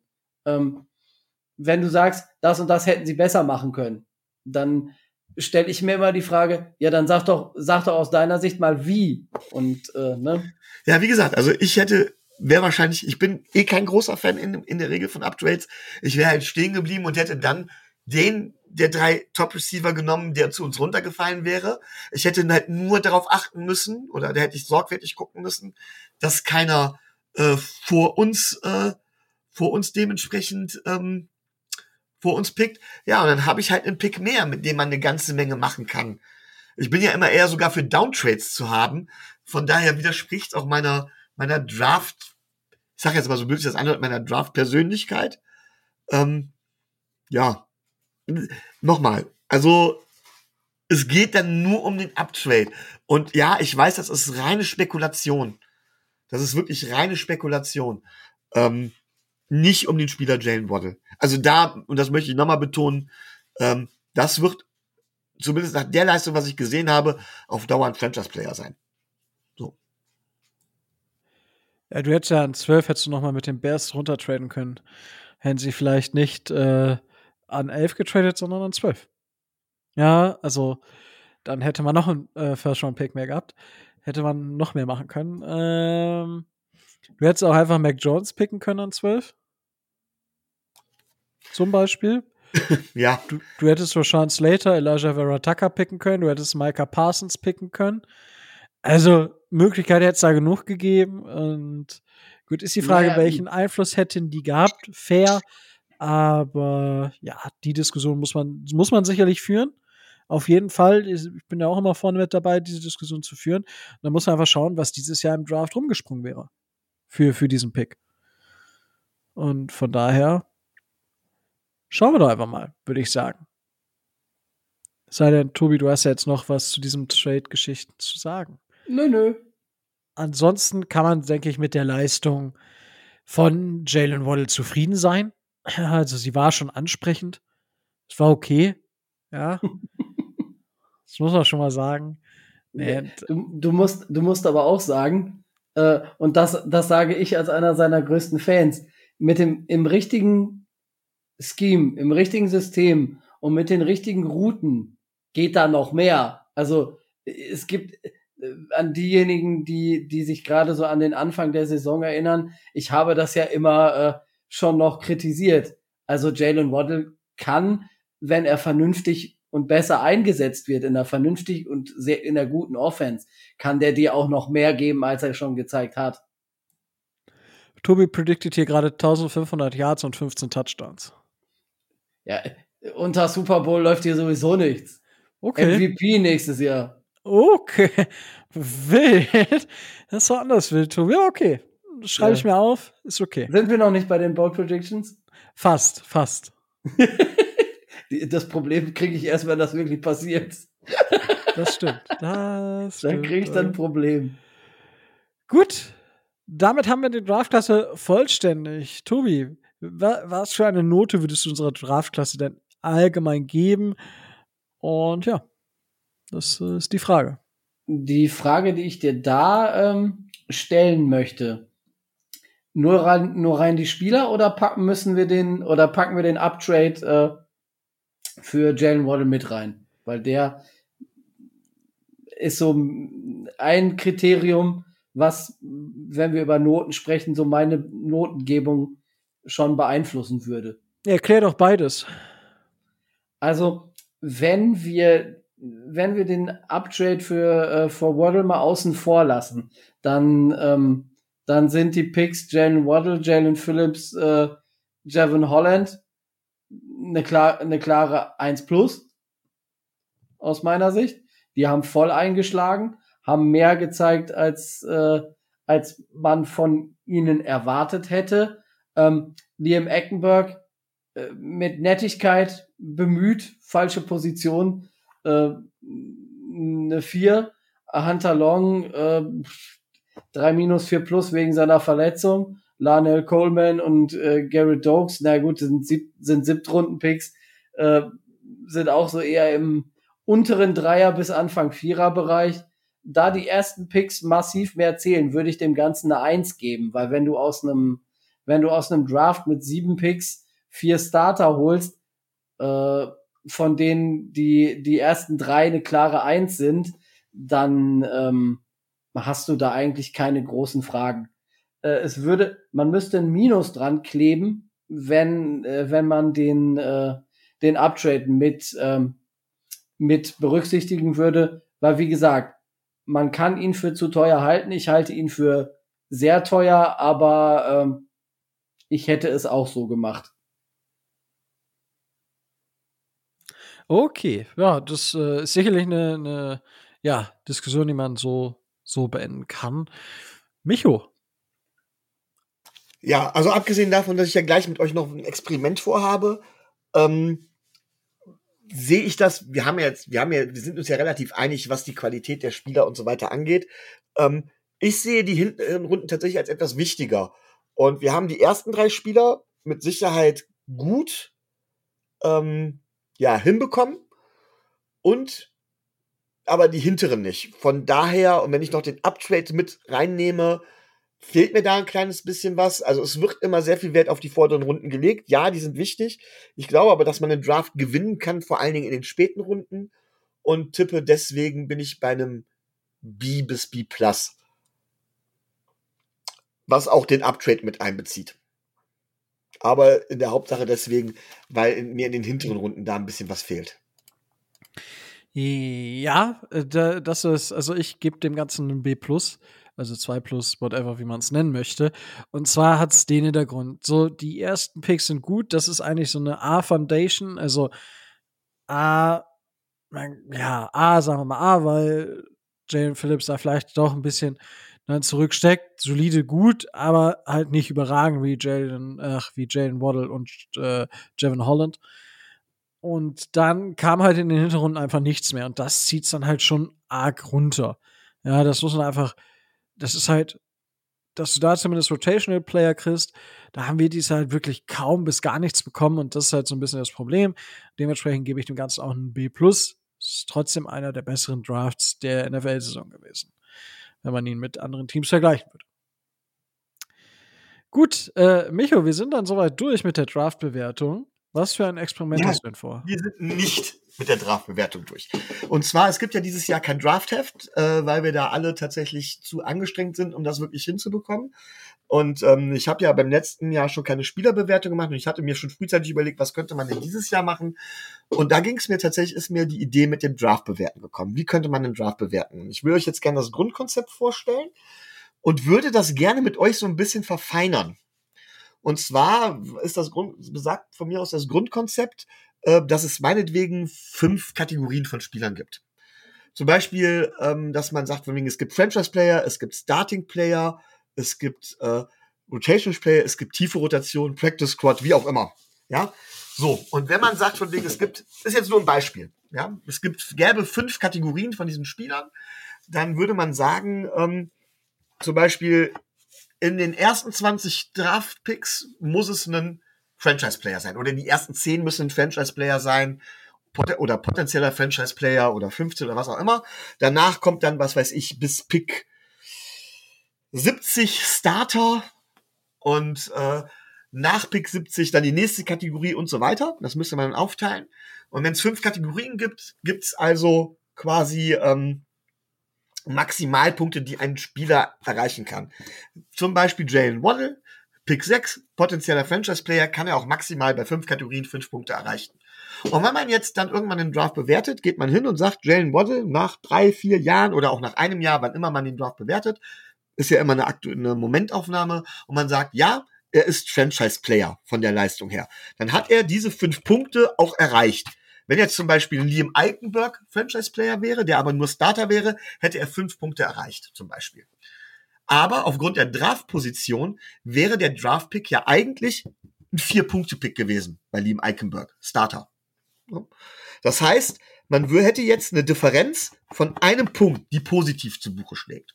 So könnte man alle Draft-Picks über die Differenz der Punkte bewerten und hätte letztendlich eine Punktzahl raus und da müsste man dann noch sagen, okay, bei ab so und so viel Punkten ist es ein guter Draft, ein guter Premium-Draft, ein Spitzendraft oder aber ein schlechter Draft, ein Bust oder was so weiter. Das wäre so die Grundidee. Wo ich mir halt noch nicht ganz drüber, drüber klar bin, dann wäre ganz schlicht und ergreifend, welche Kategorien von Spielern gibt es dann und von wo bis wo gehen die Spieler? Und natürlich die grundsätzliche Rückmeldung, was haltet ihr von so einem Bewertungssystem? Rico, fang mal an. Ähm, ja, schwierig. Also ich finde so ein, so ein Bewertungssystem, wo du die, also es ist grundsätzlich nicht verkehrt, aber ich glaube, das bildet es nicht stark genug ab, weil da nimmst du den Spielern, die halt vorne gedraftet werden, viel Optionen nach oben. Und äh, von den hinteren, gut, das ist ja fair, dass hinten nicht mehr so viel erwartet werden kann oder erwartet wird allgemein weil du da ja auch zum Beispiel besondere Special Team Player ziehst und solche Sachen. Dementsprechend schwierig zu bewerten. Man kann natürlich einen gewissen Koeffizienten für den für die Position, wo der Spieler gedraftet wurde, mit einbeziehen, die halt dann im Endeffekt, ich sage mal, man bewertet die Spieler halt so und hat halt sein Ranking, aber man kann natürlich nachher noch sowas wie ähm, ich, bei PFF heißt es, glaube ich, Best Value Pick. Also das ist ja das, was, was es nachher aussagt. So, ich sag mal, der Wert von Jalen Waddle ist ja immer gleich, aber der Pick-Wert ist halt unterschiedlich, je nachdem, wo er gepickt wurde. Dementsprechend ist das so ein bisschen schwierig zu bewerten, wenn du da halt diese, diese, diese diesen Wert des Draft-Picks mit reinziehst. Also das ist, ist für den Wert des Picks nachher interessant, was man aus diesem Pick gemacht hat. Auch da gibt es ja verschiedene ähm, Geschichten zu, wie man sowas auswerten kann, nach welchen Szenarien und so weiter und so fort. Aber, also, ja, also für mich ist das, äh, ja, kann man machen, äh, um halt den Wert des Picks darzustellen, aber für den Spieler an sich ist es, ist es, ja, also natürlich erwartest du, dass der Spieler das ist, aber man muss halt gewisse Abstriche machen. Und dementsprechend bin ich da, also ja, das System ergibt Sinn, aber es wäre kein System, worauf ich jetzt direkt mhm. meine Sachen basieren würde.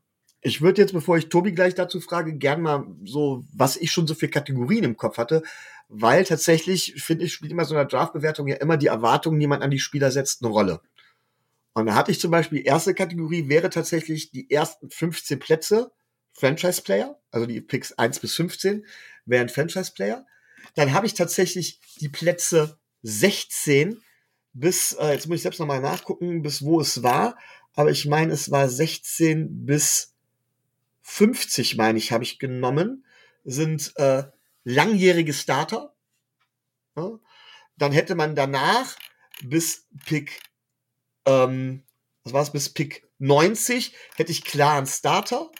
Und dann bin ich weitergegangen und habe gesagt, bis, äh, bis Pick 140 wären es ähm, äh, Rotational Player und zwar in der vorderen Rotation.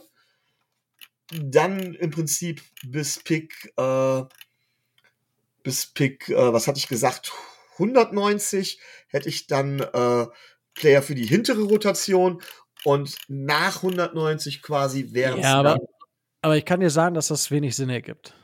Ah, ja. Weil, weil du halt, also ich sehe, also du hast halt überhaupt kein Positional Value da drin. Das stimmt. So, das ist halt, deswegen ist es so, äh, wenn ich hierbei überlege, wie ich letztes Jahr die Spieler so mir gezogen habe, ich habe kein großes Ranking draus gemacht, aber da würde ich halt sagen, okay, das ist, ich sag mal, ich gucke ja ab und zu auch mal oder höre ab und zu Saturday Kickoff, äh, den Podcast. Die Jungs machen ja auch einen guten Job beim College Football und machen auch viel Draft-Content. Und die haben ähm, Kategorien natürlich Hall of Fame, das ist so ein bisschen, muss man so ein bisschen, na, mit Vorsicht genießen. All-Pro, Starter, der Quality Starter, Starter, Rotational und ich, ja, dann noch zwei, drei Kategorien und alle Kategorien kannst du noch mal in äh, High-End, Low-End und Middle-End unterteilen und das halt vor dem Draft. So dementsprechend kannst du da halt so, okay, weil wenn du halt einen, einen Guard draftest an 13, ja, dann wird er, oder da wird er, ist die Wahrscheinlichkeit hoch, dass das ein Starter wird. Ich sag mal, wenn du aber einen Guard an, an ja, weiß nicht, zweite Runde pickst, dann ist die Wahrscheinlichkeit auch sehr hoch, dass das ein guter Starter wird.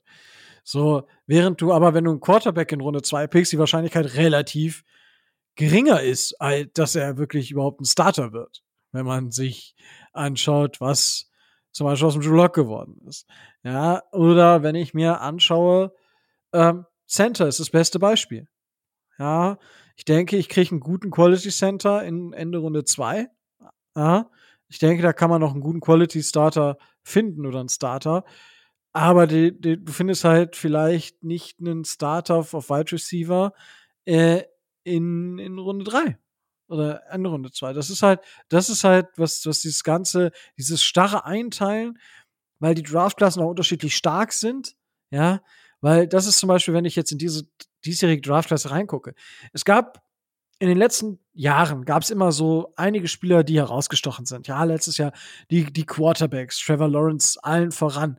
Da hattest du Spieler mal wie Miles Garrett, dann hattest du ähm, Spieler, ja gut, Saquon Barkley müssen, ist ein bisschen schwierig, aber du hattest immer wirklich eine Spitze meistens, wo du sagst, okay, krass. Und dieses Jahr, also ich, ich mag einen Aiden Hutchinson, äh, Thibodeau, einen äh, ähm, Neil, den, den Offensive Tackle. Ich, ich mag diese Spieler, aber das ist kein, kein Spieler irgendwie von einem jetzt Laramie Tanzel Zeichen. Und das gibt es diese Saison nicht. Also dieses Jahr im Draft hast du hochkarätige Spieler vorne, die aber nicht diese, diese, diese eine Spieler, den gibt es in dem diesjährigen Draft nicht.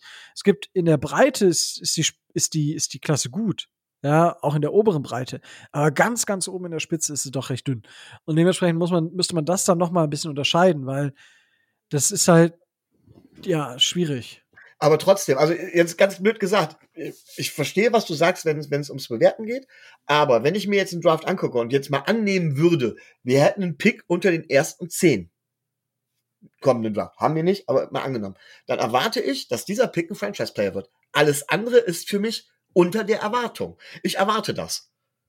Also es geht ja, es geht ja gar nicht darum von wegen, ähm, und dafür, da spielt der Positional Value, Value gar nicht unbedingt eine Rolle, sondern es ist einfach, es ist die Erwartung, die man vorab hat. Und so bewertet man ja auch grundsätzlich Draftpicks. Du vergleichst es ja mit den Erwartungen, die du gehabt hast. Und sagst zum Beispiel, neigst auch eher dazu, einen späten Draftpick als gut zu bezeichnen, weil er deine Überwartung, Erwartung übertroffen hat, zum Beispiel. Oder warum gehen wir mit Tour so hart ins Gericht? Weil er halt nicht wie ein, meiner Meinung nach zumindest, nicht wie ein potenzieller oder wie ein Franchise Quarterback spielt, sondern wie ein Starting Quarterback. Ein, vielleicht ein langjähriger, aber kein Franchise Quarterback. Das heißt, er, für die Position, an der er gedraftet wurde, spielt er halt unter den Erwartungen. Es geht immer um die Erwartungen, wenn du den Draft bewertest. Das ist zumindest, ja, wie ich da dran gehe. Und die Erwartungen musst du ja irgendwo, das musst du ja irgendwo in den, in den Punkt bringen. Und ähm, was meine Theorie ja grundsätzlich ist, und jetzt haben wir Tobi gar nicht zu Wort kommen lassen, aber würde ich gleich gerne noch nachholen. Was meine Theorie halt ist, ist halt eben, dass die späteren Draft-Runden dementsprechend, wenn du einen Draft quasi gewinnen willst oder einen Draft wirklich richtig, richtig positiv abschneiden willst, dann hängt das gar nicht so sehr davon ab, dass deine vorderen Picks passen, sondern es hängt davon ab, dass deine hinteren Picks passen, weil du da eben, du hast es eben schön ausgedrückt, den meisten Value rausholst. Und das ist für mich tatsächlich gar nicht von der Position abhängig. Ja, schon, aber wie gesagt. Es geht also, auch darum, also wenn du einen Draft bewertest, bewertest du ja auch eine Draftstrategie, bewertest du ja auch das Ganze drumherum. Das heißt, wenn du, einen, wenn du die Gelegenheit hast, einen potenziellen Starter auf Guard in Runde drei zu kriegen, dann schlägst du auch erst in Runde drei zu quasi. In Runde eins schlägst du dann quasi nur zu, wenn du dir sicher bist, dass es ein langjähriges Starter ist oder in die Top Ten, wenn es halt eben ein Franchise-Player wird. Und so hast du den, hast du den Positional Value ja sowieso definitiv damit drin. In deinen Erwartungen, ja. Ja, klar, aber wie gesagt, also dieses Einteilen ist für mich halt, ja, kann man machen, muss man aber nicht. Und äh, Franchise-Player, das sind halt für mich, ja, spricht man immer von diesem Blue-Chip-Player, da gibt es keine zehn von. Also es gibt keinen Draft, wo ich zehn Spieler habe, die dieses Prädikat vor dem Draft von mir bekommen wird. Über, über die Einteilung kann man sich mit, also das wäre ja eine Diskussion, die man dann führen muss. Und das wäre auch eine Diskussion, die ich mit euch jetzt gerne geführt hätte. Das heißt, was erwartet ihr von, von welcher Draft-Position im Endeffekt? Das ist ja auch für den zukünftigen Draft interessant. Ähm, aber das ist halt meiner Meinung nach wichtig, wenn du einen Draft irgendwo bewerten willst. Da ist wirklich wichtig, was erwartest du von dem Spieler an der Position? Und das ist auch wichtig, zum Beispiel, wenn du, wenn du sagst, äh, es gibt im kommenden Draft zum Beispiel niemanden, der deiner Meinung nach, ich sag jetzt mal, ganz blöd gesagt, äh, der von deinen Erwartungen her, was du von einem, von einem, von einem, von, von einem der ersten fünf Picks erwartest und du bist an Position vier, dann ist halt eigentlich die Aufgabe runter zu traden, wenn du im Draft vernünftig was holen willst. Also so würde ich da zumindest rangehen. Ja, äh, ja, gut. Ähm, ja, man können wir jetzt noch Stunden drüber diskutieren. Aber ja, richtig. To also, to ja. Tobi, du kannst bestimmt auch was dazu sagen. Also ich, ich wie gesagt, halte das jetzt für nicht ganz so, noch nicht so ganz ausgekügelt, das System. Ja, ganz kurz, deswegen habe ich euch ja auch noch gefragt. Also da muss mit Sicherheit auch irgendwas dazu. Was soll ich denn jetzt dazu noch sagen? Ihr habt ja schon alles an Pro oder Contra äh, des Ganzen ausgetauscht. Also ähm, es tut mir leid, Tobi, wir haben dich überfahren. Also wir haben das ist da alles gut. Meine, mein erstes Argument wäre auch Positional Value gewesen, der da äh, aus meiner Sicht nicht so äh, rauskommt. Und ähm, es ist mir zu sehr mathematisch und äh, zu starr und äh, alles zu, naja, ab Pick, die ersten 16 Picks müssen jetzt aber äh, müssen jetzt aber Quality sein und äh, Pick 17 dann nicht mehr und äh, das, das ist mir zu, unf zu unflexibel, das Ganze. Und ich würde ich würde es anders machen. Das kann man so machen, wenn man Mathelehrer ist, äh, wenn man es nicht, nicht ist. Ich weiß, aber ne, das kommt mir so ein bisschen danach vor, dass man das so machen kann. Aber ich ja, wie würdest du es denn machen dann? Ich würde da gar keine Regeln aufstellen. Ich mache das flexibel. Ja, aber dann kommst du halt eben dazu, dass du halt nur noch sagst von wegen, ja, meiner Meinung nach und deiner Meinung nach und äh, das können wir dann nicht vergleichen, jede Meinung hat recht. Ja, wie gesagt, es soll ja, ich, ich wehre mich dagegen, dass es zu sehr, zu sehr in dieses äh, mathematisch Messbare geht. Ich möchte da auch noch ein bisschen eine Flexibilität in der Beurteilung haben, die ich mir individuell herleite. Und nicht starr an irgendeinem, äh, starr an irgendeinem Punktesystem. Das, äh, ja, das mag auch an meiner Abneigung äh, generell liegen. Ja gut, mir geht's halt darum, das Ganze objektivierbarer zu machen irgendwie. Du musst dich ja ähm. nicht rechtfertigen, Micho. Ja doch. Also ich finde das schon, ähm, es, es, es geht ja darum, die Intention dahinter zu verstehen, beziehungsweise warum. Ähm, es geht darum, das Ganze tatsächlich irgendwo objektivierbarer zu machen und halt eben diese rein subjektiven Meinungen, natürlich hast du immer Subjektivität mit drin, aber möglichst ähm, versuchen, möglichst objektivierbar zu machen und äh, da halt eben auch, auch äh, ja, viele sonstige, wie soll ich das sagen, ähm, Bauchentscheidungen oder sowas, zu denen ich ja eigentlich neige, äh, tatsächlich äh, auszuschalten. Aber äh, Tobi, du sagst ja zum Beispiel, nee, gerade die Bauchentscheidung ist ja das, was, was, äh, was wichtig wäre, ne?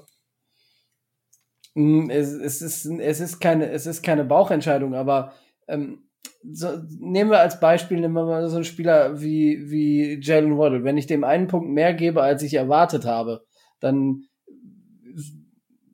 bildet das aus meiner Sicht nicht hinreichend das äh, wieder, was Jalen Waddle äh, erreicht hat oder was Jalen Waddle in dieser Saison bedeutet hat. Und da, das ist so ein Anfang.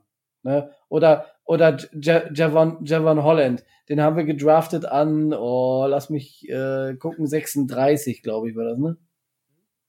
Ja, und ähm, da ist dann ein Punkt mehr in, in dem System ähm, mir nicht genug dargestellt, weil ähm, von einem, von einem Safety, den ich in der zweiten Runde drafte, erwarte ich jetzt äh, bei weitem nicht das, was Jalen Waddle gezeigt hat. Und da wäre mir ein Punkt mehr äh, viel zu wenig, äh, viel zu wenig in dieser, äh, in dieser Kategorie ausgedrückt. Aber da sind wir ja genau an dem interessanten Punkt. Du sagst von wegen, das ist halt eben die Geschichte, du sagst halt eben, ähm, du erwartest von einem Safety in der zweiten Runde, also von jemandem, in der, den du in der zweiten Runde da draftest, bei weitem nicht so viel. Und ich sag, doch, genau das tue ich. Und da ist ja eben, dieser Unterschied ist ja so schwer ähm, in Worte zu fassen. Das ist ja das, worüber man sich dann gerne auch mal streiten kann oder sowas. Und da halt eben eine, eine solide Grundlage zu, zu, zu fassen. Ja, aber halt, die, die, die wirst du schaffen, weil du auch von, von, von den Teams, die haben eine ganz andere Draft-Strategien. Der eine will halt eher, sieht halt vielleicht eher die Spieler in mehreren Jahren. Okay, dann kannst du sagen, okay, dann ist er in Jahr 1 ist er so bewertet, in Jahr 2 ja so und in Jahr 3 so. Aber du, du hast ja dann ist das System in sich ja schon irgendwo, dann hast du schon immer nur eine Jahresbewertung. Du wirst ja nie sagen können, wie ist dieser, ist dieser Draft. Nee, wir sagen ja grundsätzlich sowieso, dass man Draft eigentlich erst wirklich bewerten kann nach vier Jahren. Ja, aber das ist, also, dieses, das macht für mich auch nicht objektiver. Also, wenn ich da sage, dass, weil das ist Common Sense also diese, diese Bewertung ist Common Sense, dass du sagst, ich erwarte von einem Spieler, der in der ersten Runde gedraftet wird, erwarte ich mehr Einfluss als von einem Spieler, der in Runde zwei gedraftet wird und so weiter und so fort. Das ist ja Common Sense. Das ist ja, ist ja klar. Man kann natürlich sagen, ja, in, in dem und dem Raum sollte der Spieler das und das mitbringen. So, dann hast du, dann weicht sich das auf durch Strategien der Teams. Dann weicht sich das auf durch den Positional Value. Und äh, dann weicht sich das nochmal auf. Äh, es ist die Frage, ähm, wenn du es natürlich nur Post-Draft bewertest und nur auf die Leistung, aber selbst dann ist es noch, ist, hast du die Bewertung des Teams des Spielers noch mit drin. Das heißt, wenn du einen Rotational Player hast, der aber eigentlich starten könnte, dann liegt es vielleicht auch an dem Team. Ja, das heißt, wenn, keine Ahnung, die Steelers jetzt einen Edge Defender holen oder einen Outside Linebacker, ja, der wird wenig spielen, weil der, da andere Spieler sind, die, die krasser sind, ja. da gibt es ein sehr gutes Beispiel für. Äh, Shaq Barrett. War, meine ich, sogar ein First-Round-Pick von den Denver Broncos, ne? Und hat, kann, dort, hat dort kaum gespielt und ist dann ja zu den, äh, zu den Buccaneers gegangen, wo er dann auf, dann mit der, mit der, mit weniger Konkurrenz plötzlich äh, wirklich eine hervorragende Saison hingelegt hat. Und da würde ich zum Beispiel sagen, aufgrund ihrer Gesamtsituation und so weiter, war das tatsächlich ein Draftpick, der eher negativ zu Buche schlägt für die Draft der Broncos. Ganz und ganz abgesehen davon, also wirklich gar nicht beurteilend dabei, ob Shaq Barrett grundsätzlich ein guter Spieler war. Aber er war halt für, für, für das Team in der Situation kein guter Pick an der Stelle, wo er gepickt worden ist, wenn ich das richtig im Kopf habe. Weil es war nicht relativ hoch sogar gepickt worden, aber dann. Ja, aber äh, es ist ja Wurst, aber ist ja Wurst. Aber für das Team macht der Spieler genau das, was er tun sollte und ist dementsprechend perfekt. So, das ist halt, das, das meine ich ja. Ja, und das, das, das mag ich bezweifeln, da sind wir anders. ja, gut, aber das ist ja, das ist ja die, ich sag mal, ein Jalen Waddle wäre bei anderen Teams nicht so eingesetzt worden. Dementsprechend hätte er da einen anderen Wert gehabt, aber für das Team wäre der Wert vielleicht größer gewesen als für den Wert der Miami Dolphins, was logischerweise schwer vorstellbar ist. Also, nee, also catcht, catcht mich halt einfach nicht, weil zu viele Variablen da drin stehen, wo ich sage, okay, äh, ich, weil du, so kannst du ja, hast du ja automatisch bei besserer Leistung hat ein Spieler aus einem niedrigeren Tier bei der bei der gleichen Leistung ist er ja besser bewertet, was ja abstrus ist, wenn sie die gleiche Leistung bringen. Der Pick ist nur mehr wert. Richtig, ja, aber darum geht's ja. So bewertet, also so bewerte ich den Draft eigentlich immer. Da geht's ja um den Pick, da geht's gar nicht mal unbedingt darum, ob äh, welche Leistung der Spieler jetzt in einem luftleeren Raum gebracht hat, sondern was der für unsere Franchise wert ist, rein theoretisch, beziehungsweise für die Franchise. Das heißt, da gibt es durchaus Picks, ähm, die äh, wie gesagt, die man jetzt, die man jetzt geholt hätte oder sowas. Ich sage ja, Shaq Barrett ist ja ein gutes Beispiel dafür. Für die Broncos in der Draftbewertung wäre das ein schlechter Pick gewesen, weil sie hätten ihn nicht so hoch, einen Spieler an der Position nicht so hoch picken sollen. Dafür, was er, was er dann bei den Broncos gezeigt hat, war es halt kein guter Pick. Oder was er bei den Broncos ja, zeigen konnte. Also, aber um das wirklich darzustellen, brauchst du da ein komplexes mathematisches Ding hinter, weil ansonsten ist das komplette Ding Humbug. Weil, also, wenn ich mir das jetzt überlege, so, okay, du gibst den hinteren Spielern ein, du gibst ihnen ja so eine große Base eigentlich, weil sobald der mehr als 10% der Snaps spielt, geht er durch die Decke. So, das ist halt, also das, das vernünftig zu balancieren, dass du nachher die, die wirklich den Value eines Picks rauslesen kannst.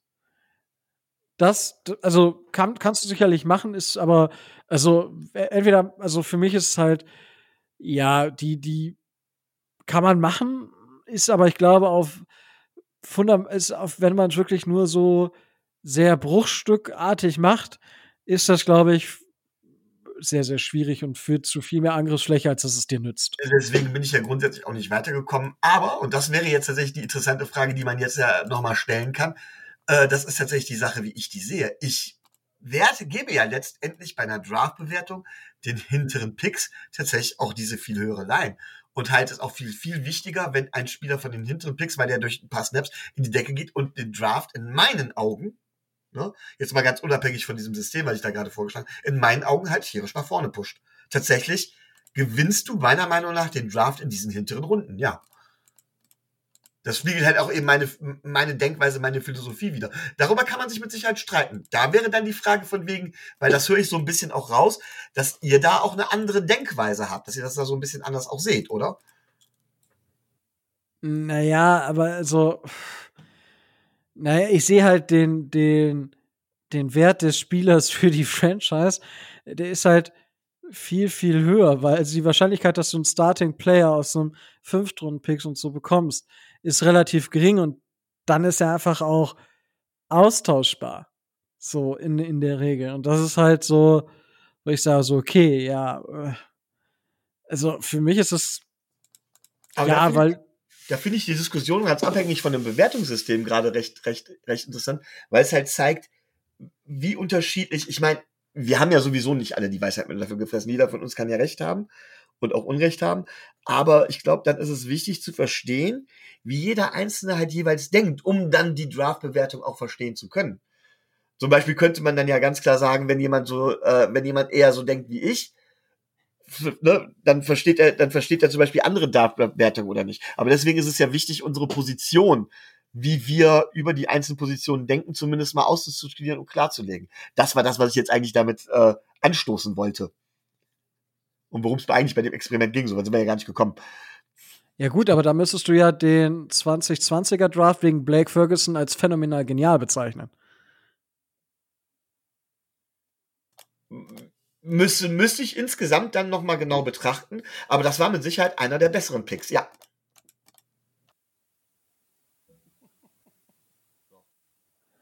Gut, lassen wir es mal im Raum stehen. Äh, gut. Äh, kommen wir noch kurz zur Combine. Äh, Tobi, was gab es von der Combine schon so zu hören? Ähm, von den Miami Dolphins zum Beispiel äh, sind gute Teile des Coaching-Staffs dabei, unter anderem ähm, Mike McDaniel und Mike McDaniel macht äh, weiter Werbung für sich. Also ich habe sowohl äh, seine Pressekonferenz gesehen, die er da am Combine abgehalten hat, als auch er hat sich die, äh, die Pressekonferenz von, oh Gott, ich glaube Anthony Lynch heißt der, ne?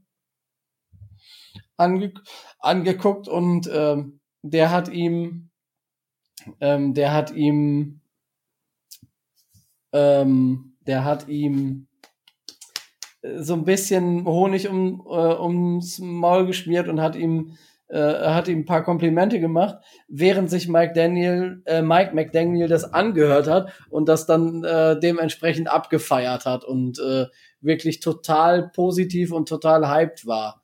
Ähm, er hat äh, auch gewisse Dinge gesagt, zum Beispiel, was er mit Tour erwartet, dass er äh, dass er sich vorstellen kann, ein System zu bauen, in dem auch ein Mike Gesicki gut, äh, gut funktionieren würde und so weiter und so weiter. Also ähm, schon allein von der Außenwirkung und von der Energie, die er, die er so verkörpert, ähm, hat er da auch positiv Werbung gemacht.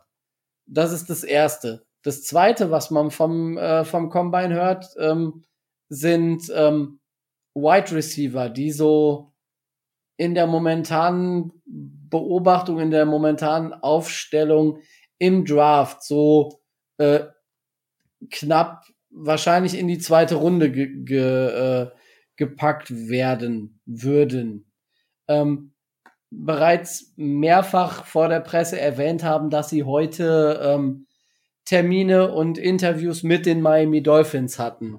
Unter anderem ähm, ich weiß nicht, ich glaube John Matchy heißt der von, von Alabama, der Wide Receiver, und äh, Jamar Dodson von Penn State. Die haben das äh, sehr offensiv äh, schon äh, befördert, dass sie mit den Dolphins als erstes gesprochen haben. Was ja ein Hinweis sein kann, aber nicht muss, ähm, wie die Dolphins da im Draft vorgehen wie die Dolphins in der Free Agency vorgehen, um das Ganze mal ein bisschen äh, kurzfristiger zu machen, konnte man bei Mike McDaniel auch rauslesen. Mike McDaniel hat zum Beispiel gesagt, ähm, er wünscht sich einen Veteran Backup Quarterback. Das heißt, das schließt auf der, äh, das schließt auf der einen Seite wahrscheinlich dann ein, dass er auf Tour setzt. Das hat er nicht direkt gesagt, äh, äh, sondern das konnte man so zwischen den Zeilen herauslesen. Und ähm, er wird sich das Tape von Jacoby Brissett angeguckt haben und nicht begeistert gewesen sein. Weil den würde ich jetzt nicht so als, Vet äh, als typischen Veteran Quarterback beschreiben.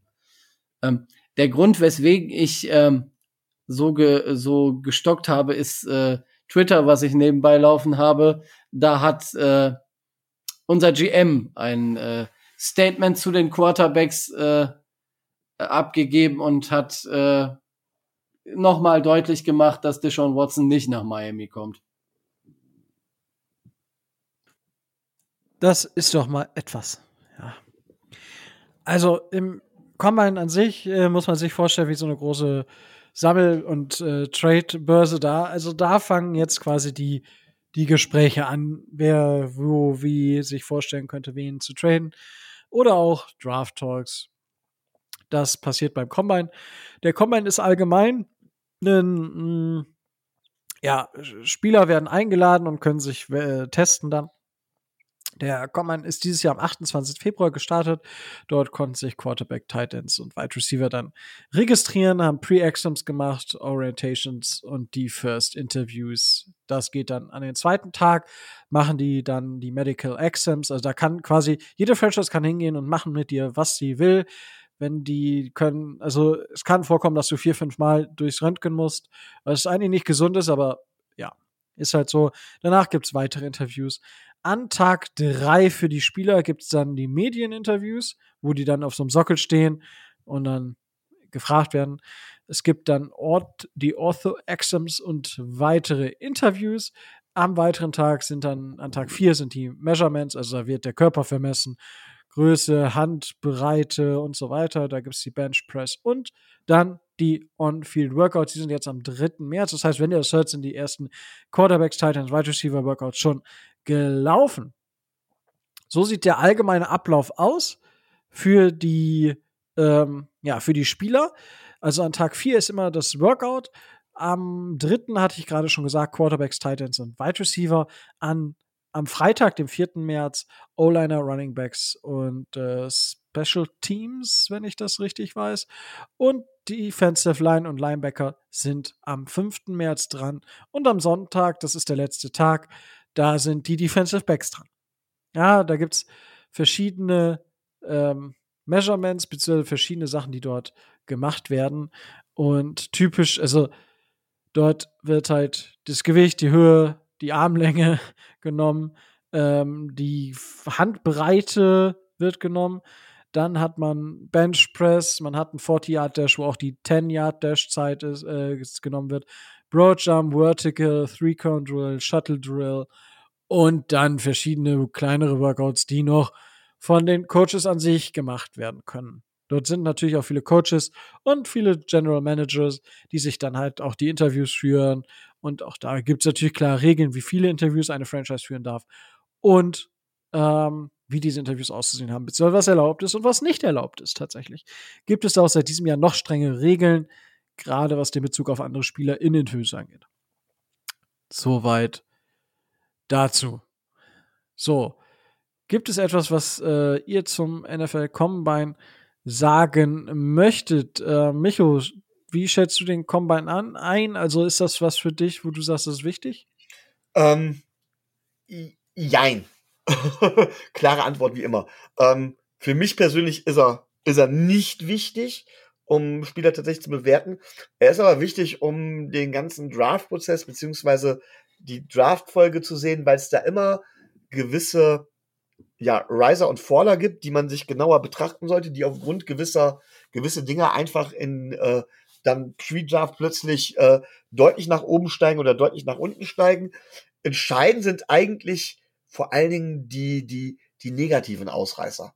Gibt es da wirklich Leute, die am College gute Leistung gezeigt haben und die da jetzt wirklich komplett unten durchrasseln, weil sie, weiß Gott, wie underperformen oder sowas, was nicht, ohne eine Verletzung zu haben oder sonst irgendwas? Ähm, das heißt, man kann da dementsprechend auch mal so ein Auge drauf werfen oder auch auf, auf potenzielle Überperformer für die späten Runden halt eben diese Boom- or Bust-Player. Das sind so die Sachen, worauf man da achtet. Aber es ist für mich jetzt nicht entscheidend für die Bewertung eines einzelnen, äh, äh, eines einzelnen Spielers. Es ist halt, passt halt in den Gesamtprozess, in den gesamten Draftprozess rein, wo man dann auch ein bisschen gucken kann, wen drafte ich wann, welche Franchise draftet wann wen dafür ist es interessant. Aber da reicht es auch, sich die Ergebnisse anzugucken. Also ich, äh, ich glaube, man kann es ja teil, zum Teil sogar live verfolgen. Und ich gucke mir tatsächlich nicht die Benchpress und die 40 Yard Dash und sowas an. Sorry, da habe ich tatsächlich Besseres zu tun. Gibt's Tobi, deine Einschätzung?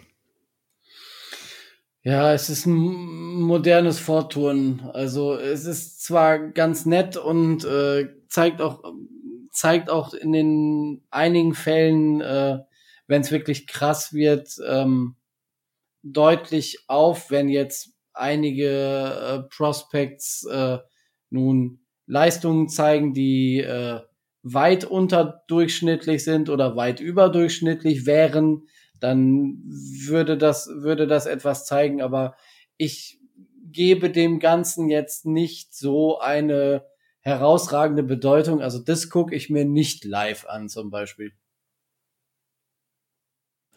Okay, ja, abschließend würde ich sagen, dass, also, es gibt dir wenig neue Sachen, neue Bedeutung, weil, ja, wenn du, wenn du, wenn da ein Spieler dein Board 50 Plätze hoch oder runter fällt, dann hast du deine Hausaufgaben vorher nicht gemacht, ja.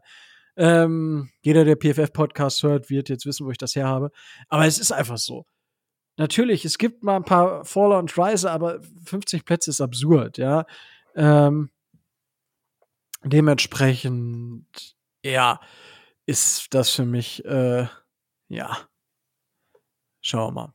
Aber gut, das dazu. Das wollte ich jetzt nur erwähnt haben. Schaut es euch an. Es gibt auch immer die Bike-Coverage, ist eigentlich auch mal ganz interessant, weil da viele Informationen über Spieler nochmal rausgekramt werden und so weiter und so fort.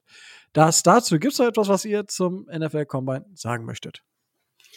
Ähm, zum Combine nicht direkt, aber ähm, zu dem, was Chris Greer den Medien erzählt oder erzählt hat, weil wir ja zwei Tage vorher aufnehmen, als ihr, äh, als ihr das hören könnt. An die, die das noch hören. Ähm, ich hatte ja eben schon gesagt, ähm, er hat was zu Deshaun Watson gesagt. Er hat auch noch mal klar gesagt, ähm, sie haben bei den Saints nachgefragt, weil sie mit äh, Sean Payton sprechen wollten. Das hat, äh, das hat er bestätigt, aber die Saints haben Nein gesagt und äh, wir wissen ja inzwischen alle, Sean Payton hat ja zumindest ein Sabbatjahr eingelegt. Ähm, sie unterhalten sich mit den Agenten von Howard und äh, Ogba und Gesicki. Bei Howard sieht's wohl ganz gut aus. Bei äh, Ogba sind sie dran. Mit dem sprechen sie mehr als äh, mit Gesicki. Und ich möchte meinen Teil des Podcasts heute mit einem äh, sogenannten Cliffhanger und einem Zitat von äh, Chris Greer beenden, um auf unser nächstes Thema in der nächsten Woche überzuleiten. Weil Chris Greer wurde auch zum Verhalten in während der Free Agency ähm, Phase befragt. Da hat Chris Greer erstens gesagt, er kann sich auch vorstellen, dass er ähm, Verträge, die erst im nächsten Jahr auslaufen, vorzieht, weil der Cap Space da ist, um eben eine Free Agency ähm, zu verhindern. Und er hat gesagt, und das möchte ich als Zitat so mitgeben, wir werden aggressiv die Free Agency angehen. Wie aggressiv? Das werden wir als Beispiel nächste Woche vormachen. Wunderbar. Gut. Ja, danke für den Cliffhanger, Tobi. Äh, Michael, gibt es etwas, was du hinzufügen möchtest? Gut, dann kenne ich jetzt das Thema für nächste Woche. Immerhin etwas. Gut, damit ja, mache ich die Folge dann wieder rund. Es hat mir super viel Spaß gemacht, das Ganze hier. Und äh, ja, dann, äh, wenn ihr uns unterstützen wollt, dann äh, geht das natürlich über zwei verschiedene äh, Mittel und Wege. Einmal monitoriert das Ganze über Patreon, da geht es schon ab 2,50 Euro im Monat. Das ist quasi ein halber großer Cappuccino oder ein ganzer kleiner Cappuccino, für den ihr uns einen Monat lang unterstützen könnt. Und das geht, wie gesagt, über Patreon. Da freuen wir uns immer natürlich sehr. Danke an die Leute, die uns dort unterstützen, auch schon für die Zeit. Das ist jetzt, glaube ich, schon fast ein Jahr oder schon länger als ein Jahr. Danke auf jeden Fall dafür. Äh, bedeutet uns sehr, sehr viel. Wenn ihr sagt, ihr könnt und möchtet das nicht, dann ist das vollkommen legitim. Dann geht das Ganze natürlich auch äh, so, dass ihr uns überall da, wo es Podcast, Podcasts gibt, einfach uns abonnieren könnt. Und äh, das Ganze geht auch auf YouTube. Da einfach den Haken bei Abonnieren und dann auch gerne die Videos bzw. die Podcasts da hören und vielleicht auch Kommentare hinterlassen, Daumen hoch und ihr könnt auch Bewertungen bei Spotify und bei Apple Podcasts lassen. Darüber freuen wir uns auch immer sehr, sehr, sehr, sehr, wenn da was Neues hinzukommt. Gut, dann soll es das schon gewesen sein, weil mir bleibt jetzt auch nichts anderes mehr zu sagen als stay tuned and fins up.